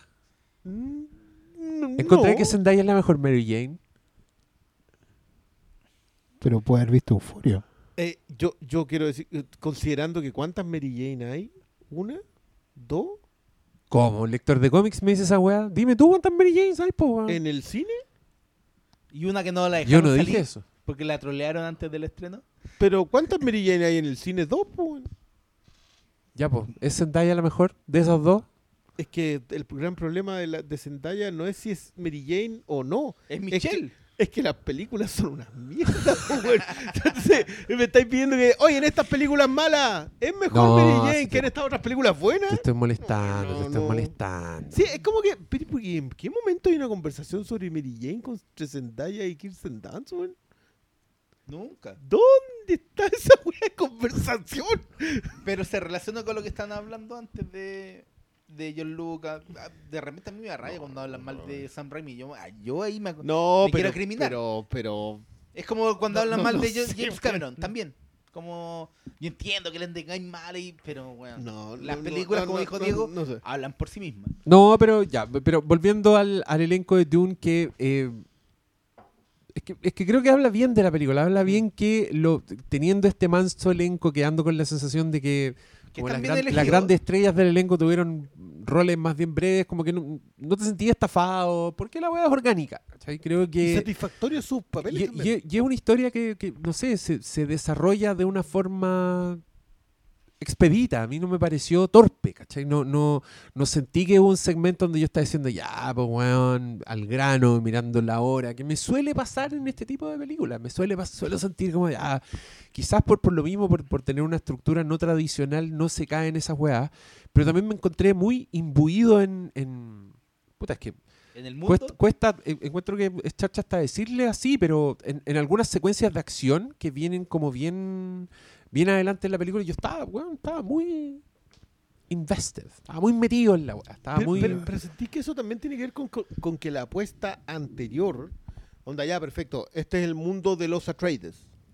Y te, y, te, y te hacen crecer lo suficiente ese mundo para que cuando tú te enfrentes a la caída, ¿sí te parezca importante? Porque, y lo hago como pregunta, o sea, a mí, a- porque a mí O me pasó eso. pero yo creo que está todo al servicio de eso. Por ejemplo, una, pero, un- una ¿al, eso, pero al mira, eso quién? ¿Al eso qué? al, al- al- al avance de la historia, al, a- es que no, no quiero usar épica porque siento que como salen todos los buenos, esto es lo más épico de Marvel Studio, ¿cachai? Como que creo que la palabra épico está, No sé cómo llegó Marvel aquí, pero bueno. no, está mal usado, pero creo que esto es épico, ¿cachai? Que está al servicio de esa épica, bien utilizada, pero creo que todo, desde cosas tan intangibles visualmente como qué es la especia, qué es la melange, qué está que esta cuestión, que lo hacen ver, te lo, te lo muestran como está en, el, en, en cada grano de arena y te lo muestran como revoloteando por el, por el aire. Ah, todo el tema con los gusanos de arena, creo que cada punto, el uso del elenco, todo está al servicio de, cons- de construir el mundo de Dune de una forma que a mí dije, oh, weón, esto está demasiado bien. Y secuencia, secuencia, secuencia, secuencia, ese era el pensamiento eh, recurrente que yo tenía de lo bien que estaba todo. Eh, y es co- con eso es lo que me quedo porque mi un tema que yo tenía con, con las posibilidades de Dune era lo que ya había dicho, eso de que fuera muy eh, enciclopédica, de que me explicaran mucho más, que creo que lo que pasa con, con la versión de David Lynch, eh, y también por otro lado era lo que lo que podía lograr con las posibilidades del relato y creo que desde el asunto de las naves, la construcción del mundo, bueno, son como 45 minutos que estamos en, en el planeta de los Atreides y es como que no pasa supuestamente nada, pero está pasando todo y, y todo lo que logran construir en base a eso para mí me pa- pareció eh, muy bien hecho. Entonces, haber salido satisfecho de una película en donde yo iba interesado, pero no estaba seguro si le, le iban a le, le iban a dar en el clavo. eh, O sea, me refuerza al final eh, lo satisfactorio de la experiencia que tuve con esta película. se, se- se lo pregunto a Salas. Y, y que- de- queda abierto para el resto, pero Sí. ¿sientes que esta película es algo que no debía resultar tan bien como resultó? Sí. Sí, de hecho la mi, mi impresión de la película, yendo al tiro a quién me pasó con la película, es que inevitablemente yo venía con, eh, con, con temores, con juicios adelantados. Parecido a lo que estabas diciendo tú, Paulo, eh, que fuera muy enciclopédica, que estuviera demasiado enfocada en ciertos aspectos, no en otros, en, en- cómo iban a, armar la estructura, dónde iban a cortar, sabiendo que iban a cortar en alguna parte. O sea, y sabiendo que el- el libro te daba un poquito más adelante Sí. un espacio para cortar, ¿cachai? Era como, Eventualmente, ahí, ¿no? eventualmente, pero también yo, yo entiendo, al, al conocer el libro uno entiende el problema, porque también sí hay un espacio donde cortar, pero también la novela son 800 páginas de gente hablando. ¿Cachai? y pensamientos de personas. Y- y claro, o sea, básicamente eh, eh, en esta película de dos horas y media vimos 220 páginas, una cosa así. de 800. Pero uno sabe que en las 600 restantes, como hitos, cosas que pasan, son como dos. Como que no queda mucho más tampoco. Entonces, eh, en cuanto a cosas que pasan, no en cuanto a cambios en los personajes, que eso sí que es mucho más... Pero sí, tenía hartas más preocupaciones al respecto y de hecho creo que mi apreciación de la película ha ido, en, en- ha ido lento porque me voy dando cuenta de que cosas que yo no pude apreciar no es que no estuvieran ahí.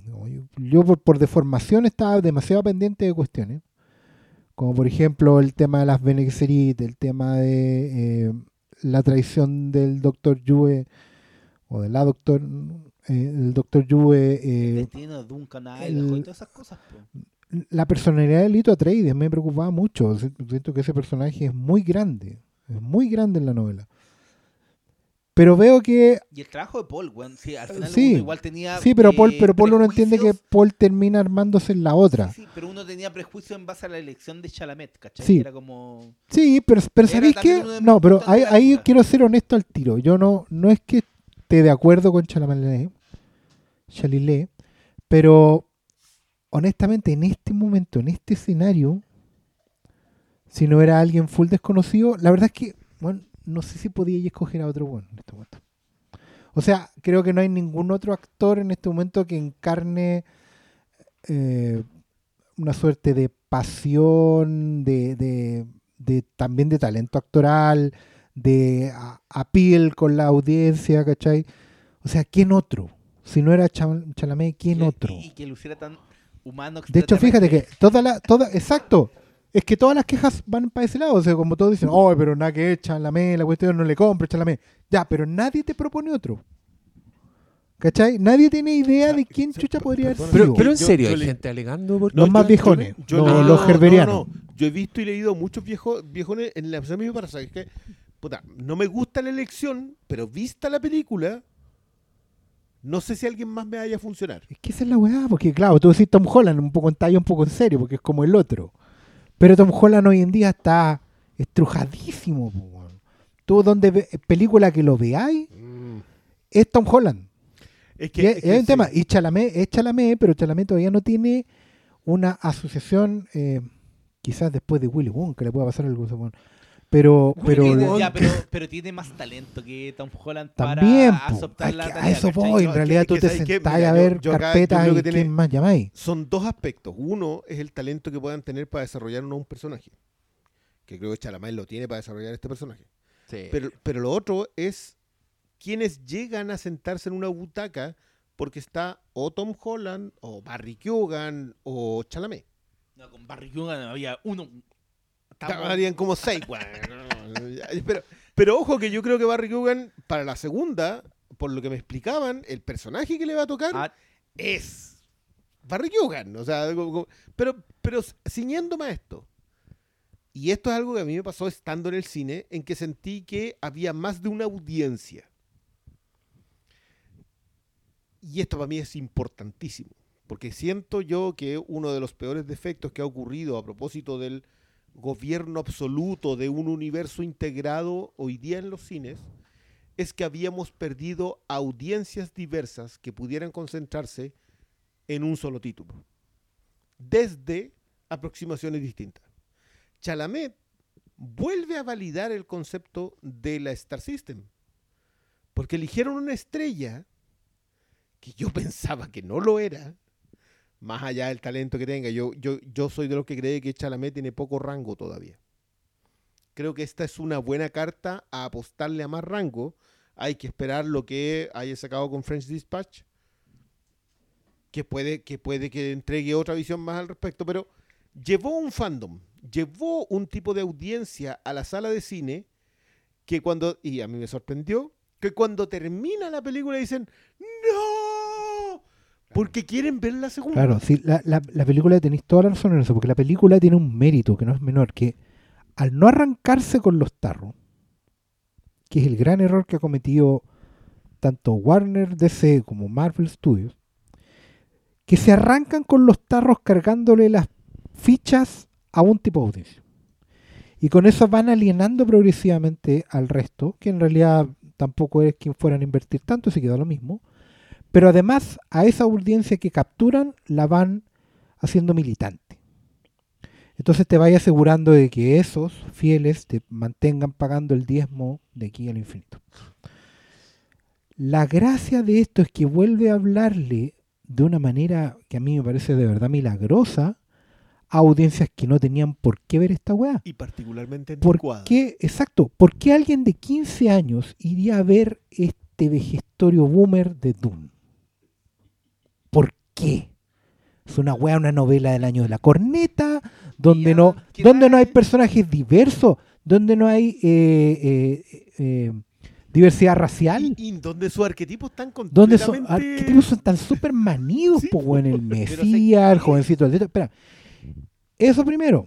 Segundo, ser lo suficientemente fiel al viejo weón que va a decir, puta, sí, siempre ha sido así, la visión gigante, como tenía que ser una novela, 800 páginas, los gusanos, la weá, el tóptero está armado, esa, esa weá la diseñaron ingenieros reales, weón, la raja. A todos los viejunos felices con la weá. Sí, pues, weón. E incluso, incluso los buenos que dijeron, puta, no me gustó tanto porque no hay bolas como en la, la de Jodorowsky o Lynch la weá. Ay, ¿Cómo Incluso esos eso? incluso esos weones no se pueden quejar tanto porque hay visiones flash forward, el weón tiene ciertos trances, está la voz. Al Diego, mira, al Diego que, que no está metido en, en ese mundo, eh, el weón le parece que hay magia, hechicero, le parece fascinante.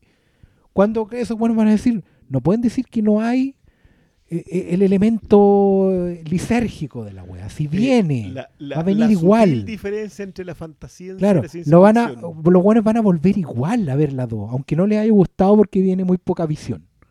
Porque en, en Duna se pegan viajes, po, es decir, los 70 los buenos Viajaban. trip, ¿cachai? Pregúntale a Doctor Strange. Entonces, esa weá, los buenos igual van a volver porque hay indicios de, bueno, es milagroso que hagan esa weá y gente que no tiene ningún acercamiento al material, igual engancha con el personaje, no le molestan los arquetipos.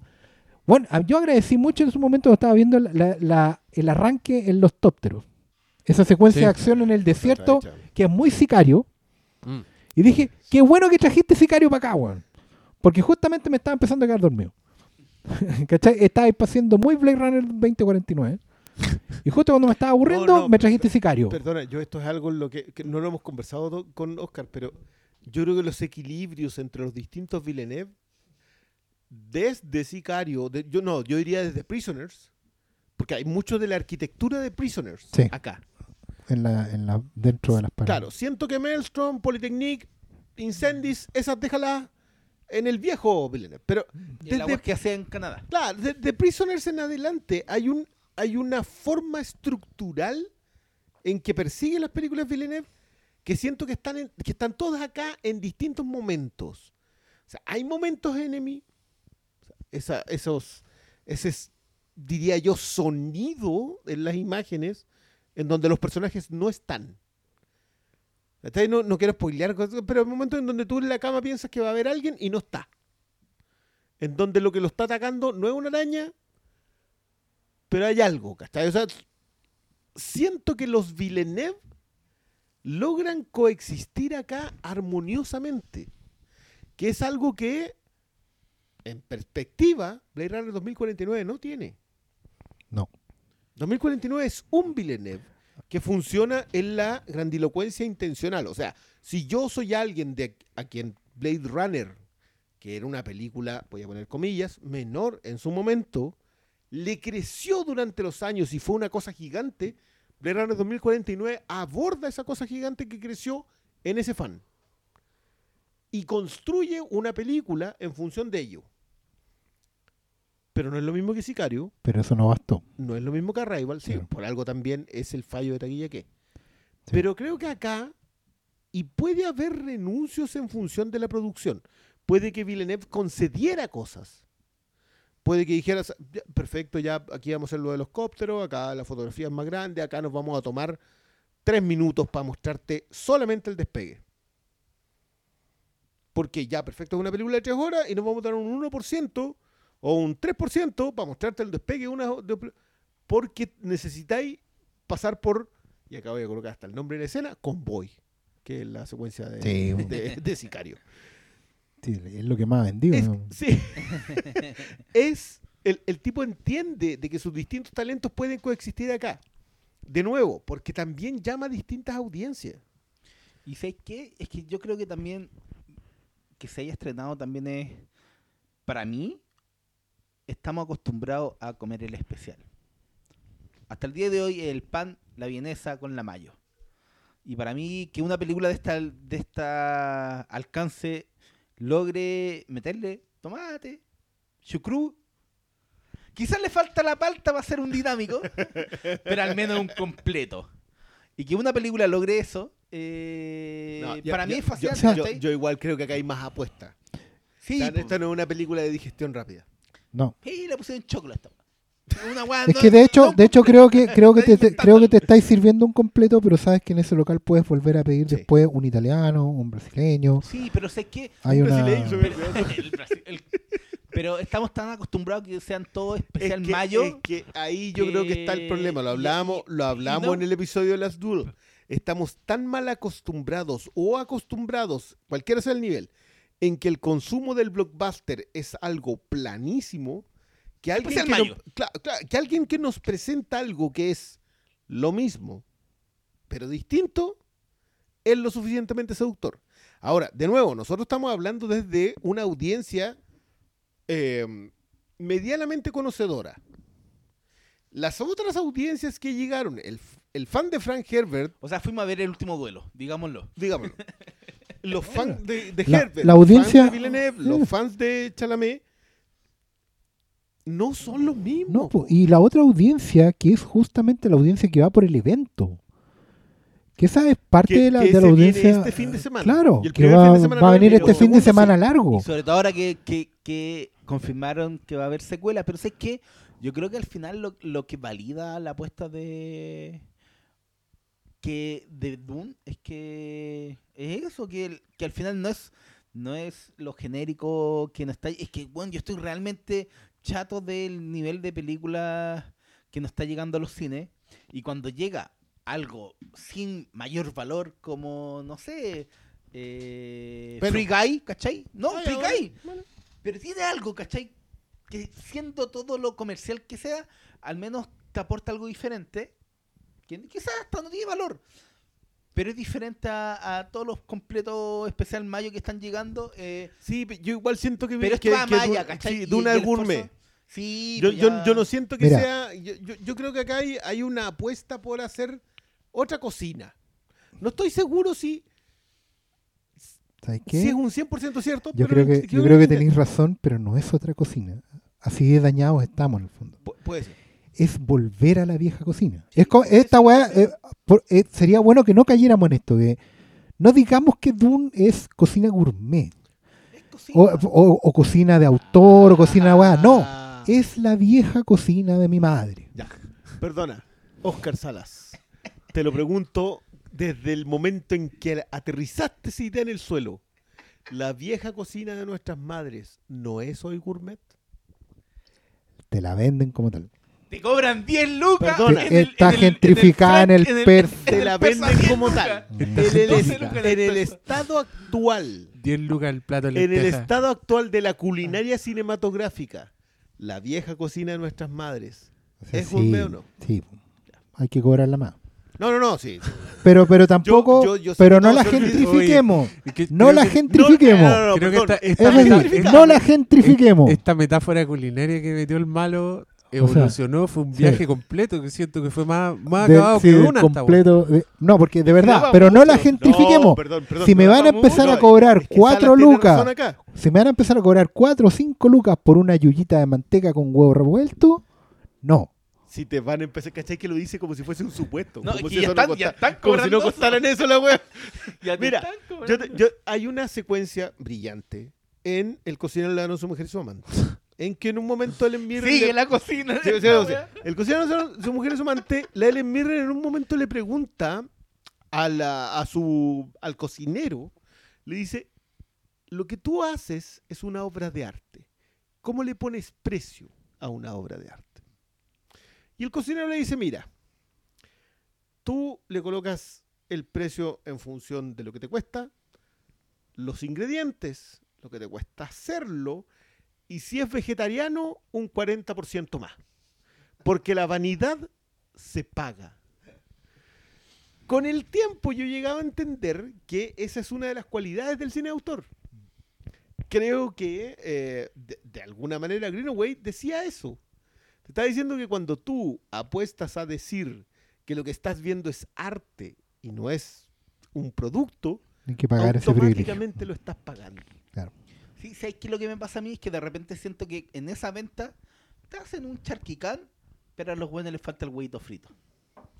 ¿Cachai? Entonces, siento... Pero no está el huevito frito acá. Yo Oye, yo, sí yo- está. yo ya, ya me perdieron con su metáfora culinaria, weón. ¿Qué- ¿Cuál es el huevo frito de Duna, Saca- weón? ¿De qué estáis hablando? Saca, saca la olla y pongámonos a cocinar.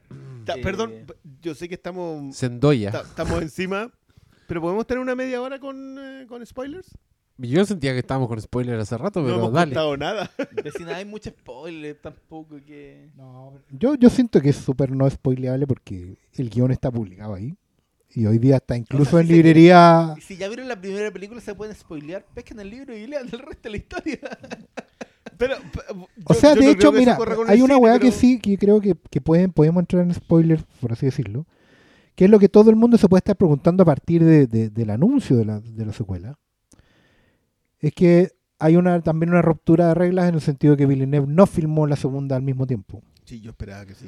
¿Cachai? O sea, evidentemente explicó. tienen trabajo avanzado, no nos vamos a engañar tampoco. Pero lo explicó, ¿Cachai? dijo que la cuña que dijo el lunes creo que fue, que él no se quería abrumar. Él entendía que el- la solución más apropiada podía ser como seguir el camino estilo Peter Jackson de filmarlo todo al mismo tiempo. Claro. Pero él quería, porque también se, siempre se ha definido como fan de Frank Her- Herbert, que es eh, darle el tiempo que requería esto como una película. No, y ¿sabéis qué? Y creo que es muy noble. y- creo que es muy noble de esa declaración entender también que hay weas que pueden mejorar. ¿Cachai? Creo que es súper bueno tomar una distancia y decir, ok, esta es la película, esta es mi adaptación. Hay cosas que funcionan mejor, cosas que funcionan más o menos, cosas que no están funcionando. Se pueden mejorar. Eso no implica cambiar al músico, porque sé que eso no va a pasar. Pero eh, sí hay cosas que se pueden ir mejorando y eso solo es un beneficio para todos. Para la película, para la audiencia, para todos. Porque como bien dijo el Diego, si se tiene que demorar dos años, que se demore.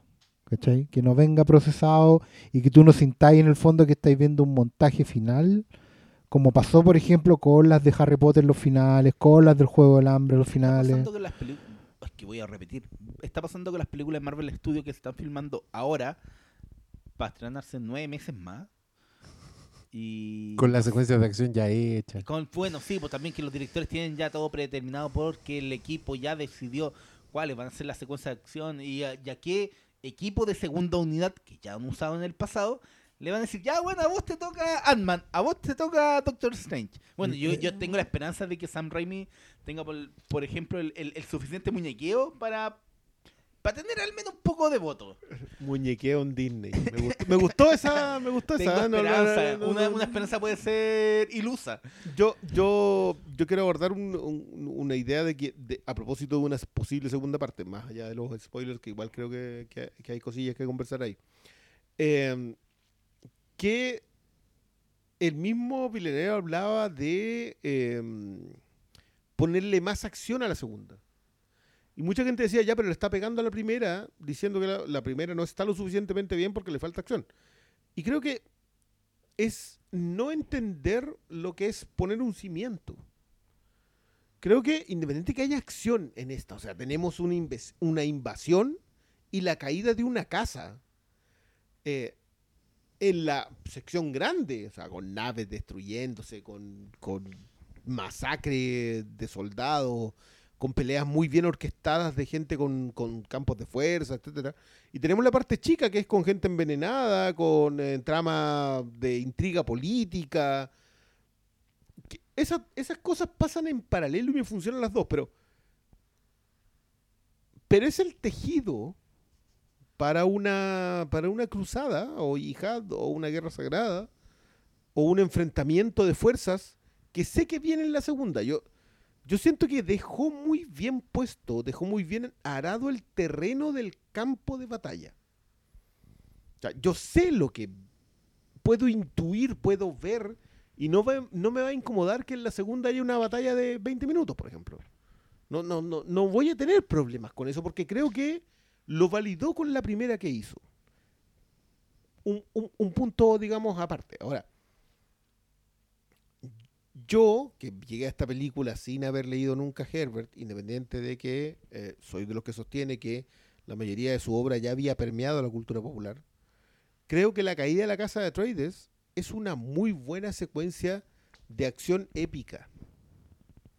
Que es algo que hoy día está medio perdido porque o tenemos secuencias de acción, que son peleas muy bien orquestadas, o tenemos secuencias épicas, que son digitales, con música sobresaliente, eh, en donde vemos peleas de distintas perspectivas, pero que en realidad no tenéis compromiso con ninguno de los personajes porque son todas unas armaduras que son que estáis jugando World of Warcraft. Eh, y sería, ¿cachai? O sea, esa- esa- esas son las secuencias épicas hoy. Creo que la mezcla de esas dos cosas, creo que el, el punto intermedio para armar eso es algo que yo no había visto en harto tiempo. O sea, claro, puedo- uno puede hablar, yo puedo hablar de Snyder, podemos hablar de, de- de lo que hizo Jackson, pero pero Jackson lo hizo hace 20 años, pues. Así En el es. último tiempo. ¿Quién es el que lo ha hecho después? ¿Quién es el que ha armado un punto intermedio de- entre, en, en esas dos cosas? Yo no lo había visto. Y también entiendo que eh, no, no condono la hipérbole, pero entiendo por qué la gente se encuentra con eso. Eh, y lo celebra de una manera quizá exagerada, pero ya sí puedo entender que acabas de ver algo que no estabas viendo, sobre todo si tenés 15 años o 20 años, hace no lo habías visto en tu vida. No, pues no lo he visto. entonces. Igual yo encuentro, ¿sabéis qué? Encuentro que con todo, igual hay que esperar a este fin de semana. Porque no solo aquí es, es- es fiesta, en Estados Unidos también es festivo. Em, siento que también ha sido menos exagerado de lo que yo pensaba. Lo cual me, me tranquiliza. Es que yo sentía en la previa de que esta película estaba forzándose siendo forzada a llenar un vacío. Un vacío de fandom, un vacío de masividad, un vacío de salvar a los cines, como titularon por ahí, eh, que no sabíamos si, particularmente si le iba mal a James Bond, digamos, eh, iba a tener que ser esta. Eh, todos los vivos de Star Wars, todos los, los- los- que ya se están desinflando de Marvel Studios, había, hay una cuestión de, de entrarle a algo, algo, así que venga alguien de arriba a decirnos de qué somos fan hoy. ¿Cachai? Pero siento que a lo mejor inconscientemente o, muy calculadamente, como la película misma le pone pata a esa, sin ser tan grande. Claro, porque uno dice, oh, esta weá es enorme, pero en realidad no es tan enorme, la misma película te está desmintiendo. ¿Cachai? Porque es verdad, tiene una gran escala, una construcción de mundo, las naves enormes, la música, el volumen. Pero a los 25 o 30 minutos ya te acostumbraste y te acostumbraste a caminar por esos anchos pasillos. Y como que no te, no te genera esa cuestión de síndrome de guata vacía que te deja el completo que citaba el, el doctor Malo. El De que tengo que volver a comerme otro. No, no está esa cuestión de papitas McDonald's que no podéis parar de comer porque no te llenan nada. La weá es, ¿sabéis qué? Es grande. Y está bien que sea grande. Y listo. Y se acabó toda la tontera, la chimuchina. Y te deja ahí, pues. Y como que sí, puede que estén diciendo que es lo más grande que han visto, pero saben perfectamente que no es lo más grande que han visto. Porque creo que incluso la promesa de una Duna 2 es más grande que esta. Es que ahí está el... Mira, yo creo que, y de hecho creo que los huérfanos de, del- de Snyder, fans de, de Legendary Warner, ¿cachai? Que, que son huérfanos de Snyder, van a llegar acá y van a decir, ok, vale, este, este es el siguiente paso. Sobre todo porque están huérfanos, huérfanos, o sea, les mataron al papá. No, no, acá no hay más opción de orfandad. Para ellos El estamos papá se moda fue a hacer otra casteados. familia y está No, no, los dejó tirados, ¿cachai? Pero, pero pero más allá de eso, yo, yo siento que acá esa orfandad, el sentido de orfandad de yo soy aficionado a un cine más grande que esta cuestión predominante, era necesario cubrirlo. No esperé que fuese Villeneuve el que lo cubriera. Pensé que iba a ser Nolan. Pero como Nolan no se metió en franquicias, terminó no siéndolo. El que llegó fue este flaco, llegó, lo armó. Y creo que lo armó en la dosis justa. Les tiró droga, pero esta es la dosis gratis. Entonces, esta, esto lo que fuimos a ver, porque te arma el cimiento, porque te, te teje el tejido, porque te, dice el tono en el que va a estar, pero en la dosis gratis. O sea, y en ese sentido yo y va a encuentro- llegar no, mucha gente más. Yo, yo, bueno, Y- yo, y- yo que ya hayan dicho Oscar, que la dos- tengo fe este fin de semana. No, que era dos es full Sí. cine, que no va a ver en HBO Max. Además, pues, Ahí porque está, ahí está la es comprobación. que de lo también, es que también, bueno, sin Warner no pueden ser tontos. Están dirigiendo un estudio. Se dieron cuenta de lo mismo que estamos diciendo nosotros. Bueno, efectivamente al One le resultó convocar audiencias distintas. Más con respaldo crítico. El One se puede ganar premios. Lo más probable es que no se los den porque vienen la 2 y, la- y eventualmente la 3. Ah. Le van a hacer lo mismo que el Señor de los Anillos. No le van a dar nada. Se lo van a dar cuando termine. Pero, claro. Pero, ¿cómo se llama? El, pero estáis viendo que la gente está volviendo a los cines como no volvió con James Bond. Están aventurándose como no lo hicieron con Tenet.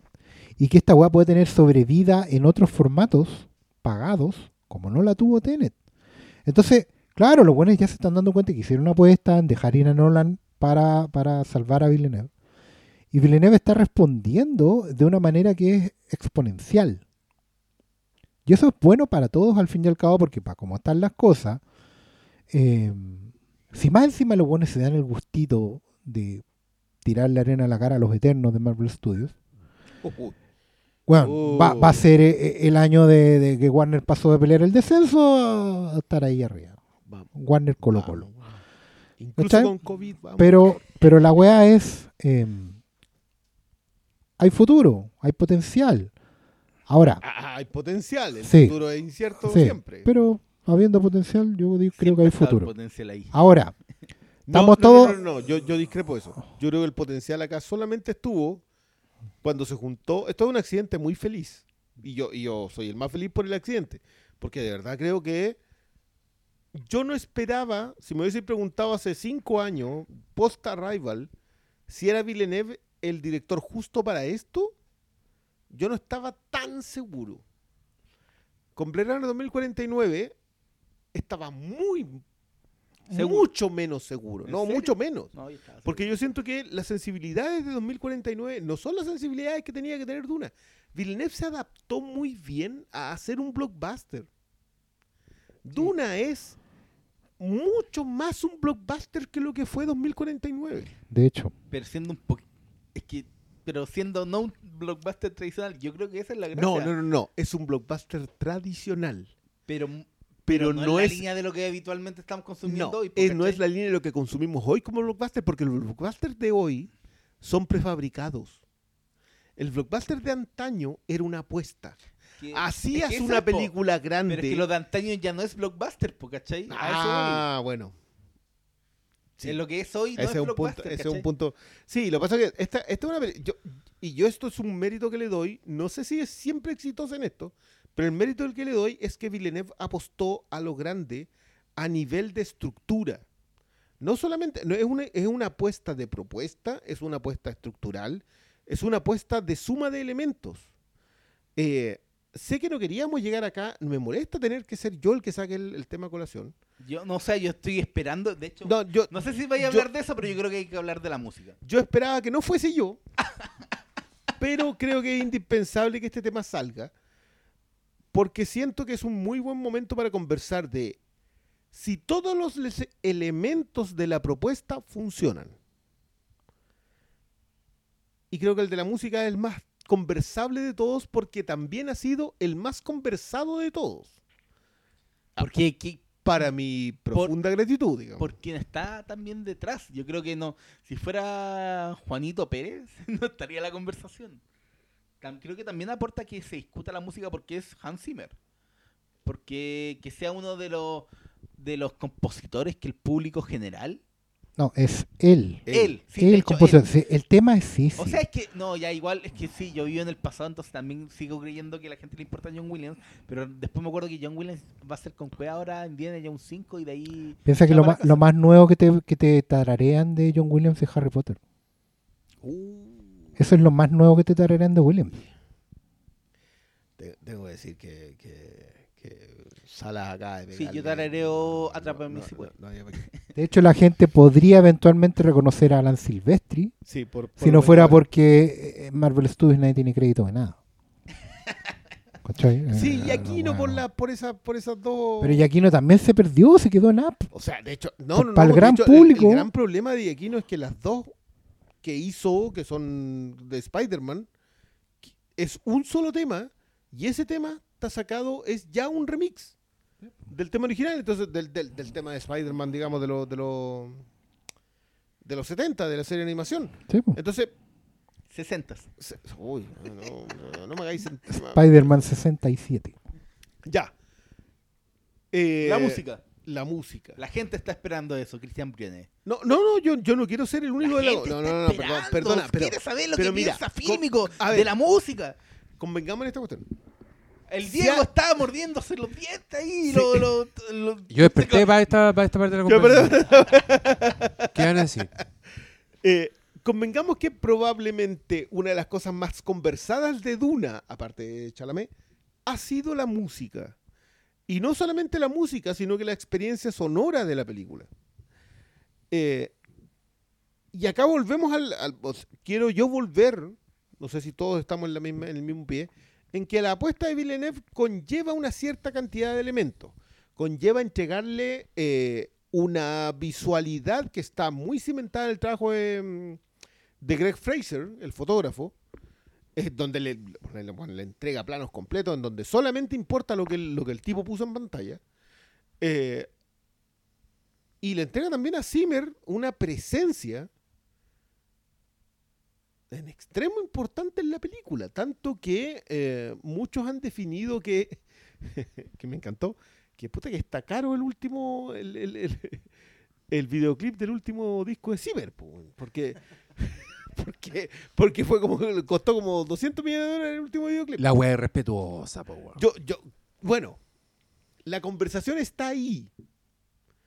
Ha sido uno de los temas más conven- comentados. Yo no el- le he hecho el quite a esta conversa, así, pero ¿A dónde? Apuesto que hay hablado de luna a viernes de No. 11 de la mañana hasta No. las 8 de la noche. No, no, esta no, weá en, no, en la tienda. no lo he hecho. Di la verdad, Rosa. No, de partida porque ya abrimos de 11 a 7 nomás, pero... pero estamos ahí. Yo, yo quiero escucharlo a ustedes porque yo tengo una, digamos, de formación no profesional, pero, digamos, aficionado al respecto. Mira, Eh, yo siendo alguien que con Cueva compró el, el, el CD pirata de Gladiador en la USACH. Mira, a mí me funciona la música de Zimmer dentro de lo que es la propuesta de Dune. Creo que, que yo entiendo que el, el estilo sonoro puede sonar a no lo, lo que más espera la gente de una banda sonora. Pero creo que la edición artística va en eso. No, no, no lo siento como algo ajeno a la, a la propuesta. Pero inevitablemente mi gran pero es que lo predecible que uno podría esperar de Hans Zimmer está en la música de Dune.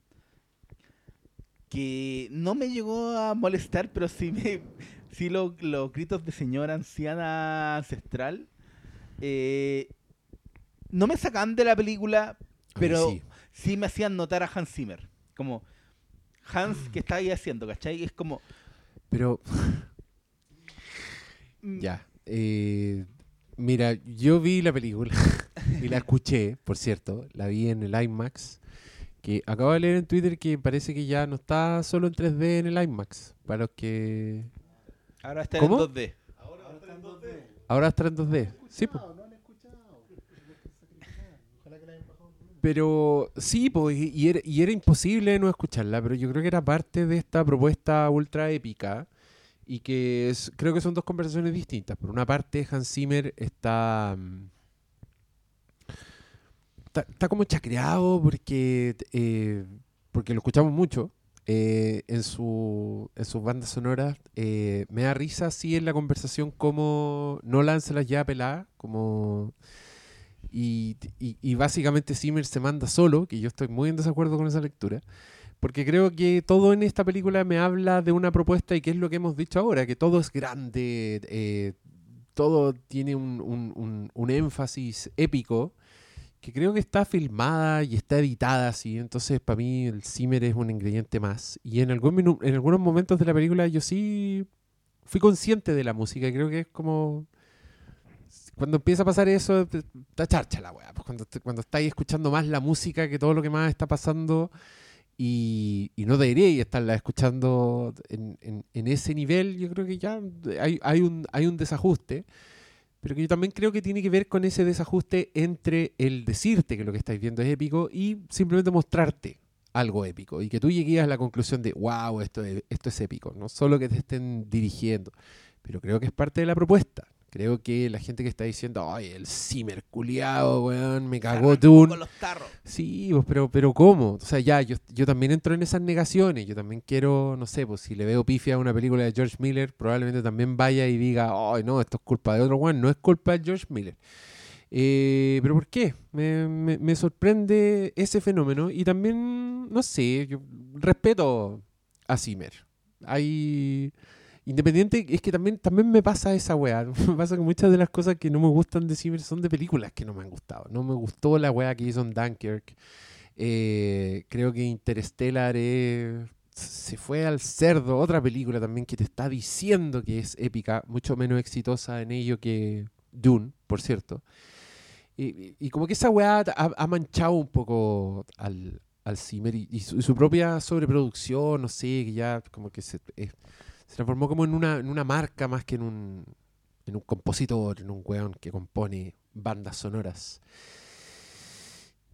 Pero, insisto, nada en esta película fue me arruinó 100% la experiencia a mí. Creo que, creo que había momentos en que funcionaba la weá. Yo sí sentía que era épico lo que estaba viendo, más que mm, me están diciendo que, que esto es épico.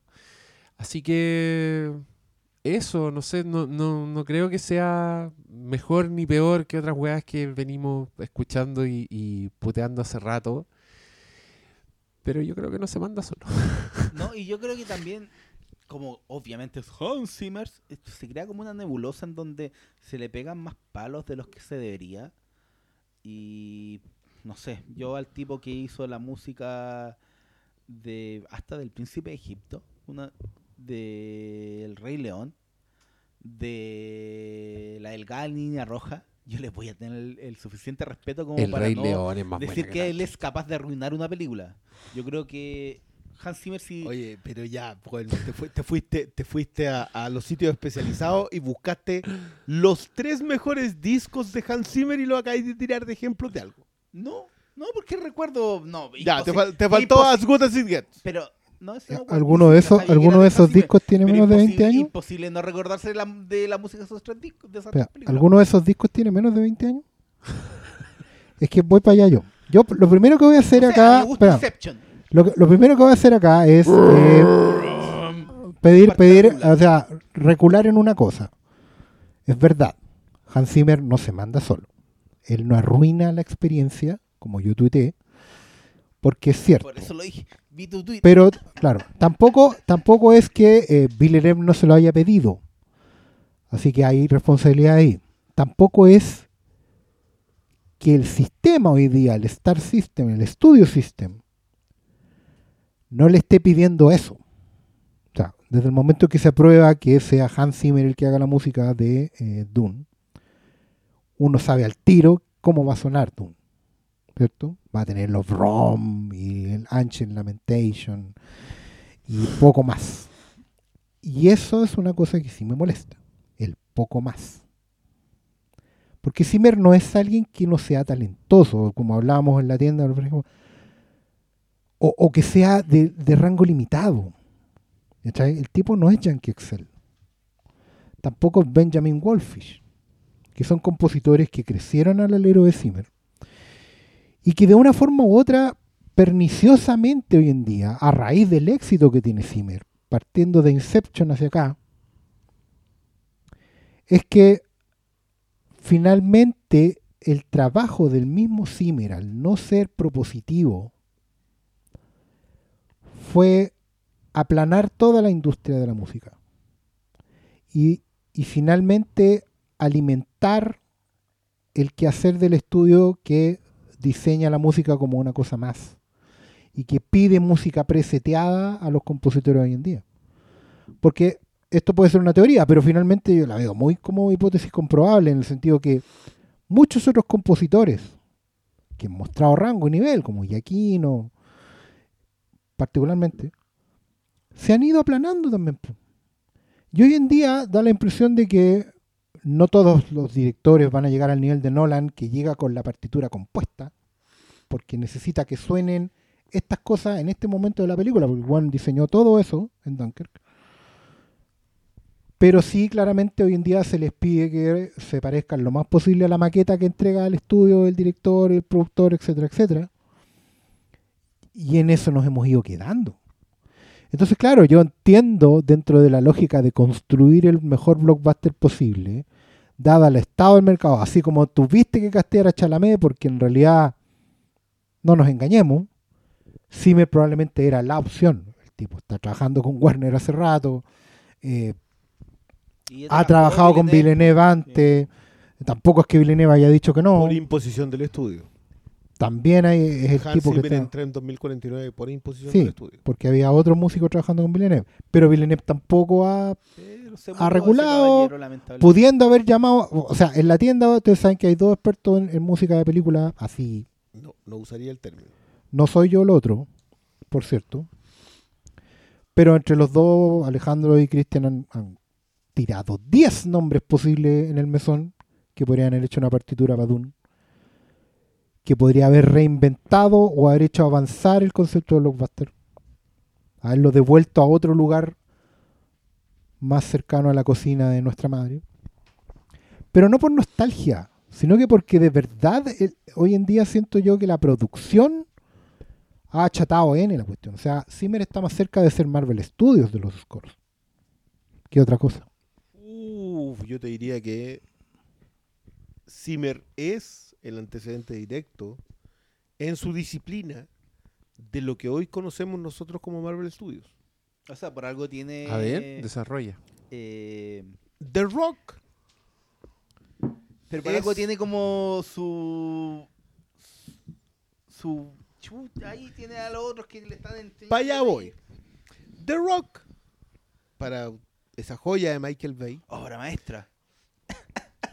Que todos ustedes están tarareando en este Yo momento. la tengo en Blu-ray. cine, es una, es una, es una película que la música. Hans Zimmer, Harry Gregson Williams, Nick Glenn Smith, Trevor Rabin. Oh, indistinguible. Indistin- ah, aquí vamos a llegar, pero después de un, tararán, una- una- un tarán, pequeño desarrollo. Oh. Ahí poniendo el anillo Ed Harry en la tumba. En The Rock es en realidad bebe de una banda sonora bastante respetable de Hans Zimmer que es Crimson Tide de Tony Scott. Pero lo que hace Zimmer es lo mismo que hace Kevin Feige en el MCU con las bandas sonoras, que es construir una fábrica. Nosotros durante muchos años con el fallecido Roberto Schieri hablábamos de la factoría, que era este concepto en donde lo que hace Zimmer es crear una escuela de bandas sonoras prefabricadas. Sus suches, por dilo. Los Suche, Harry Gregson Williams, Nick Smith, Trevor Rabin, John Powell, Klaus Badelt, eh, Zanelli, Pfizer. y- eh, Benjamin Walfish, Lorne Balfour, bueno, el que se te ocurra de ahí en adelante.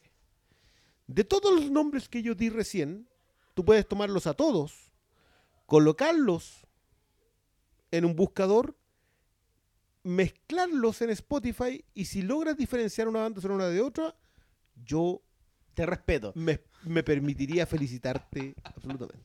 Pero, pero hazla bien, Bueno. pues te regalo un 4K de. No, Loco. hagamos eso. Concurso. No, no, no, Vaya no, a la no. tienda de Filmico y pase. Ah, la Se va a prueba. llamar la prueba Zimmer. Sí. Ya, pero, pero mira, Cristian Brune le va a poner un disco completo y usted No, dice yo- de yo- quién- No, una selección. El. Gomjabar Zimmer. a todos. Tiene que Más ser allá de- 10 de Sentirán 10. dolor. 10 de 10 y le dais un 4K. más allá de toda la- esta otra diatriba, mi, mi respeto es más valioso que eso.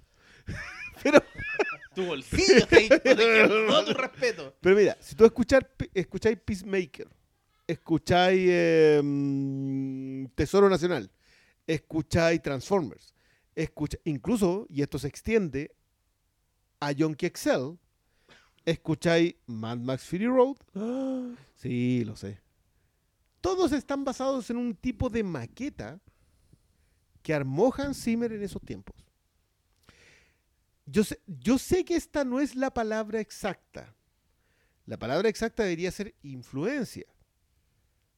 Pero yo me voy a permitir, por la rabia acumulada con los años, decir que lo que hizo Hans Zimmer fue producir un daño irreparable en la construcción de bandas sonoras a partir de eso. ¿Por qué? Porque logró, y acá vamos a llegar a la, a la medianía de la década pasada, logró hacer que la maqueta, es decir, un director llega y dice, ¿sabes que esta es una secuencia de acción? Y esta secuencia de acción, eh, tenéis una maqueta, sácame un tema de cualquiera de estas bandas de cualquiera de esta gente, la agarráis, la pegáis y, arma- y editáis la escena. Y eso terminó siendo tanto, de hecho es muy lamentable porque eh, uno de los mejores, una de las mejores secuencias de Mad Max Fury Road está basada en una maqueta anterior con un tema de Transformers. Entonces, cuando yo vi eso y escuché eso, fue triste, porque adoro ese tema. Eh, ¿Cuál? En eh, Fury Road, eh, no, no recuerdo, pero es el que- eh, Oil Rig, ¿puede ser? Es un tema del, de cuando uno de los camiones va cruzando el acantilado. Ese tema está sacado de Transformers. Es prácticamente Mira. el mismo tema. Eh, pero lo que, lo que logró es hacer que el concepto de maqueta musical terminara siendo el estándar de producción en películas de cierto presupuesto. Y logró que el señor Alexander Desplat se gane todos los Oscars. Ah, Dilo. Y, a- y ahí vamos a ver. La medianía del, de la década pasada llega Sicario y llega Inception. Para mí, Sicario lo que logra, y, y tomen Convoy, les voy a dar este es el tema, que es la secuencia del- de la pasada del puente. En Convoy lo que hace Johan Johansson es colocar un tema que redefinió las, la década en cuanto a cómo suena una banda sonora de acción. De ahí en adelante, las bandas sonoras de acción suenan a tensión. Eh, agarren, no sé, eh, Logan. Logan suena a Johan Johansson. Mientras que Zimmer armó el que suena siempre, que es el Inception. No, y, y- y que surgió desde un tráiler Inception, que es lo, es lo- Pero es lo bueno, más... esa es- esa es la parte más No, no, no, pero es que no es tan triste porque en, en rigor lo que hizo Zimmer fue convertir la banda sonora en un elemento comercial. No en un elemento de construcción narrativa cinematográfica, sino en un elemento comercial. Y eso es algo que yo le aplaudo. A mucha gente se lo va a negar, considera que es un daño. Yo vuelvo a insistir que, que- que el concepto puede ser exacto ese, ese. Pero creo que lo que hizo Zimmer fue construir una escuela Con y los esa- suches, dilo, sí, y esa suches. escuela permeó hasta aquí. Hoy día le- leía a propósito del anuncio de una segunda parte de Duna, el mismo Hans Zimmer decía, bueno, lo bueno es que tengo harta música me- que me sobró. Zimmer escribió seis horas para la Delgadía Roja. Seis horas. Cuando Malik terminó de editar la película, tenía cuatro horas de música. Y después de eso la acortó a la, a la banda sonora que conocemos hoy. Entonces no es que Zimmer no haga mucha música. Lo que pasa es que no sé qué tanto parte de eso puede terminar funcionando en la película. Dicho todo lo anterior, yo voy a concordar con Diego en que independiente de que nosotros estemos hablando de cómo funciona o no funciona, o si el elemento música es partícipe de lo que estoy viendo yo en la escena, esto es responsabilidad, no estoy diciendo culpa, responsabilidad de lo que hace Zimmer, de lo que hace Villeneuve. Esto es la apuesta grandilocuente de Villeneuve, que yo no considero que esté mal, pero es parte de la apuesta. Por algo convocas a alguien que hace esto. Por algo al- convocas a alguien que suene así. El listado de gente que podría haber estado aquí es otro. Pues sobre todo porque Duna yo creo que necesitaba una apuesta de lenguaje audio, en el audiovisual, audio, musical, de, de crearme nuevos mundos con la música. Que fuera apropiada para un, para un historia situada en el año 2000. y No, no- es que es que tiene que ver con representar. Lo que hace Zimmer es representarme el mundo y lo que hace otra gente es crearlo. crearme el mundo. Sí. Entonces, cuando yo escucho el Arrival de Johan Johansson, es un idioma alienígena hecho música. Y cuando escucho el Duna de Hans Zimmer, es lo que yo estoy viendo transformado en música. Y esa redundancia es algo con lo que yo lidio poco. Yo concuerdo mucho con lo que decía el Oscar de que eh, me están musicalizando una nave despegando, diciéndome musicalmente que es una nave despegando. Y esa majadería Que es una Musical. artística. es una visión artística. Es una visión de Villeneuve. Villeneuve ah, dijo, ¿sabéis qué? Sí, así va esta música.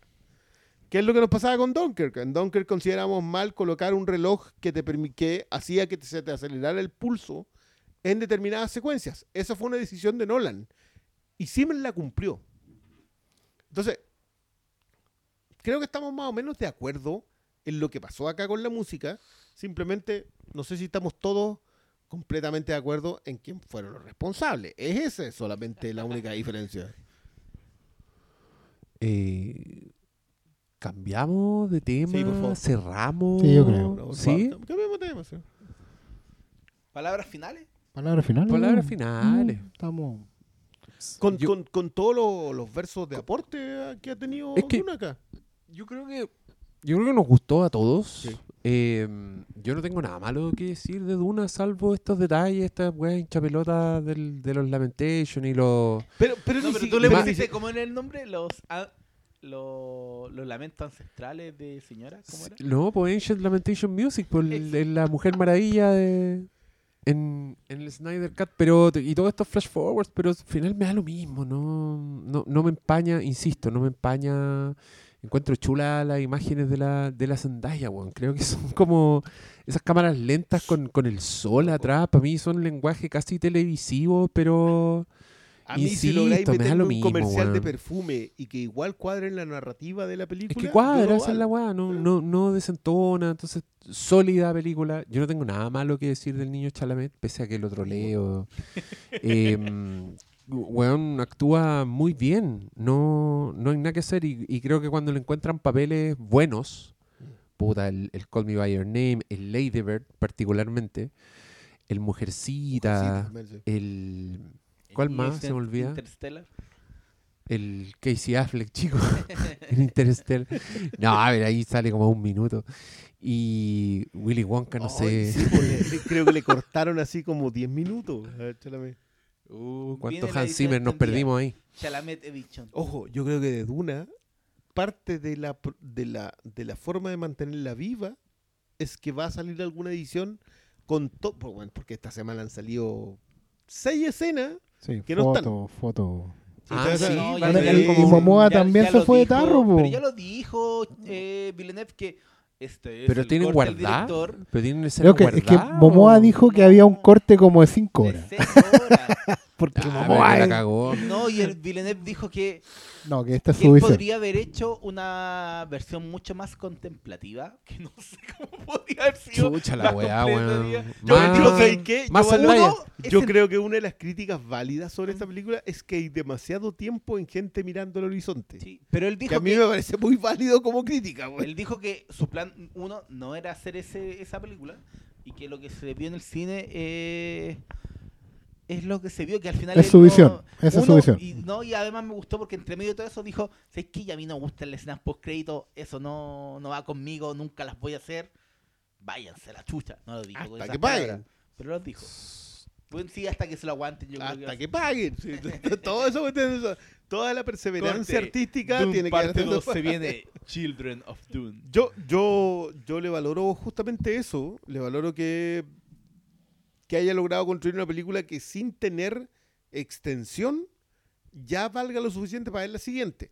Ahora, dicho eso, yo creo que la razón para, ver- para ver la siguiente es que el tejido, el cimiento, la primera tanda, la primera capa, me, me hace querer ver la que viene. No los personajes. Yo no siento que acá me hayan desarrollado lo suficiente los personajes, sobre todo porque se echaron a tres cuartos. Sí, es que Bueno, o sea, es, un es- momento es- yo- es yo- un yo te problema que tiene la historia. Sí, yo lo, lo estaba Eh, viendo es con un- Guachopé y en un momento me estuvo me dice, oye, ¿van a dejar algún buen vivo para la segunda? Y, y, y cierto, po. De hecho, el, el libro quedó? es que el libro, mira, el libro tiene un mérito, el libro tiene un mérito que es Y que Bardem. Hace una transición. Es que, es que ese tema hace una transición que es bien compleja, porque efectivamente la casa Atreides es diezmada, literal. Los únicos que quedan de los Atreides son eh, Paul y su madre. Y sí, no, no más detalles. Porque Y nadie más. Pues van a- pero, pero a esa altura, cuando eso pasa en el libro, ya hay otros personajes que son carismáticos. Y que a ti te interesa saber qué puede pasar. Lietkins, eh, Bardem, digamos, eh, y de los malos también. Que aquí hay un tema que igual la casa Harkonnen está esbozada, había que sacrificar de algún lado. Pero el, lo del varón igual es más una pincelada por encima, no entendemos muy bien sus motivaciones todavía, tiene mucha onda, sí. Eh, la bestia Raban, que Batista, que por lo que entiendo es la fusión de dos personajes del libro. Eh, si lo- los que vieron la de Lynch se acuerdan que estaba Sting en esa película. ¿Se acuerdan que está Sting? Bueno, todo musculoso. el personaje de- el personaje de Sting tenía un primo, que era un gordo, que era la bestia Raban. Ahora fusionaron esos dos personajes en no, pero se Batista. supone que salir en el, el personaje de Sting. Sting va a volver en la. Bueno, es que- Freya, no, ay, no, Fey, ¿cómo se Fey llama? Rauta. Frey. Bueno, va- es va a que, es que es el tema, porque ahora como que igual podéis ampliarte, pero te perdiste o sacrificaste en realidad la oportunidad de haberlos presentado ya. O sea, Leto Atreides igual tuvo que sacrificar muchas cosas de él que lo hacían mucho más querible, aunque las compensaba en parte casteando a Oscar Isaac, que es un weón que es magneto hoy en día más que Apocalipsis, porque trae de todos lados. Y la, y la Rebecca Ferguson que tiene carisma, pero, pero que tampoco ha explotado en, en esta película. ¿cachai? Los demás, bueno, los demás es, más spoileable que otra cosa lo que pasa con ellos, pero. Pero claro, hay, hay, hay todavía un poquito de pobreza de personajes, pero siento que es un sacrificio que se hizo en, en- en favor del mundo. Sí, Probablemente ya el mundo está presentado, ya sabemos cómo es Arraki. enfocarse- También enfocarse un poquito en Paul, que creo que en, en- Es- queda un poquito a la deriva en el. Es que Paul a esta altura de su viaje no es mucho lo que Sí, tiene que mostrar. pero si hubieran, si no lo hubieran hecho, hubiera sido incluso menos. Sí, porque a esta altura, hasta esta altura de la, de la historia es la historia de Leto Atreides, ¿cachai? Em, pero nada, vienen, vienen más y, y ojalá que en, en el metraje que tenga la segunda hay tiempo y espacio para hacer todo lo demás. Lo que pasa con la Madre Superiora, lo que pasa con, em, bueno, con los Harkonnen ya lo dijimos, y con los personajes que algunos echaron de menos, que no tendrían por qué, que son los del, del Imperio. El Sí, emperador o sea, y... todo- yo toda no sé esa quién es cuestión de lo- emperador. El O sea, emperador, lo malo de verdad acá, yo no sé quién es. No, No, pues lo- igual lo nombra el emperador Padilla cuarto. y toda la ¿Y cuestión del, del, de los navegantes. todas esas cosas que Exacto, están, todo el tema de la especia, el, el banco, la cofradía, Todo toda esa de fantasma. todo el resto, sí. La Federación de Comercio. Tal, bueno, sí, esa, weá- esa es indesmentible, nadie, nadie la está ocultando. No, no, no, y, este- y está bien, sí. Lo que pasa es que a ver, yo no considero que sea mal cuando las cosas permearon tanto a la cultura popular que yo sé lo que son, aunque no me lo están contando. O sea, igual entiendo que el emperador acá es el que armó la trampa. Entiendo que la casa Atreides cae porque el emperador ve como amenaza Sí, que las casas se hagan muy fuertes. Ahora no sé por qué diablos se echa a la casa Atreides, Porque se- entendiendo que la casa Harkonnen le va a ser leal. no, lo que pasa es que la casa Atreides tenía arrastre entre las demás casas. De hecho, una cuestión que nos dicen acá, que filo, eh, ¿por qué no se había casado con Jessica? Con la Era una dama, concubina, ¿no? era concubina nomás. Es porque el weón todavía estaba en edad de ser un soltero elegible Para otra casa. para otra casa. Otra casa podría escoger eh, a una alianza con el Atreides, casarse y convertirse en... En la casa Atreides, Canchumel. Claro, y- entonces y- y ahí estáis listo. Y es listo para derrocar al emperador. Dejo ahí ese dato porque igual es spoiler de lado. Sí, no, pero al final lo bueno es que no es, como hemos dicho antes, no es enciclopédica. Habría sido un gran No, error. no, no. Yo, el Habría sido un error, si no, tenéis toda la razón. Alejarse de entregarte dato sobre dato. Y, como se aleja de eso, sino que construye un mundo en donde tú puedes elegir, hay una elección de parte de la audiencia de querer ser partícipe o no de ese mundo, que creo que hasta el momento la respuesta ha sido, yo quiero ver más historias de ese mundo. Eh, independiente del tipo de audiencia. ¿eh? Yo, yo de verdad que, que acá es una sorpresa personal. Yo no esperé tan buena recepción de audiencias tan poco dispuestas. Porque el fan de Frank Herbert no pretendía que le gustara esto. El fan de Villeneuve es el único que entró aquí así como, "Ah, esta película me gusta. No la he visto, pero me gusta. Lo mismo con el fandom de Chalamet. Eh, El Frank de, de Frank Herbert va resignado igual. Claro, pero en la resignación salió conforme. Sí, no, sí, yo creo que, mira, como siempre, el fan más duro de Dune siempre va a tener algo para que quejarse, por qué cortaron aquí, por qué dejaron esto- afuera esto, por qué esto lo adaptaron así.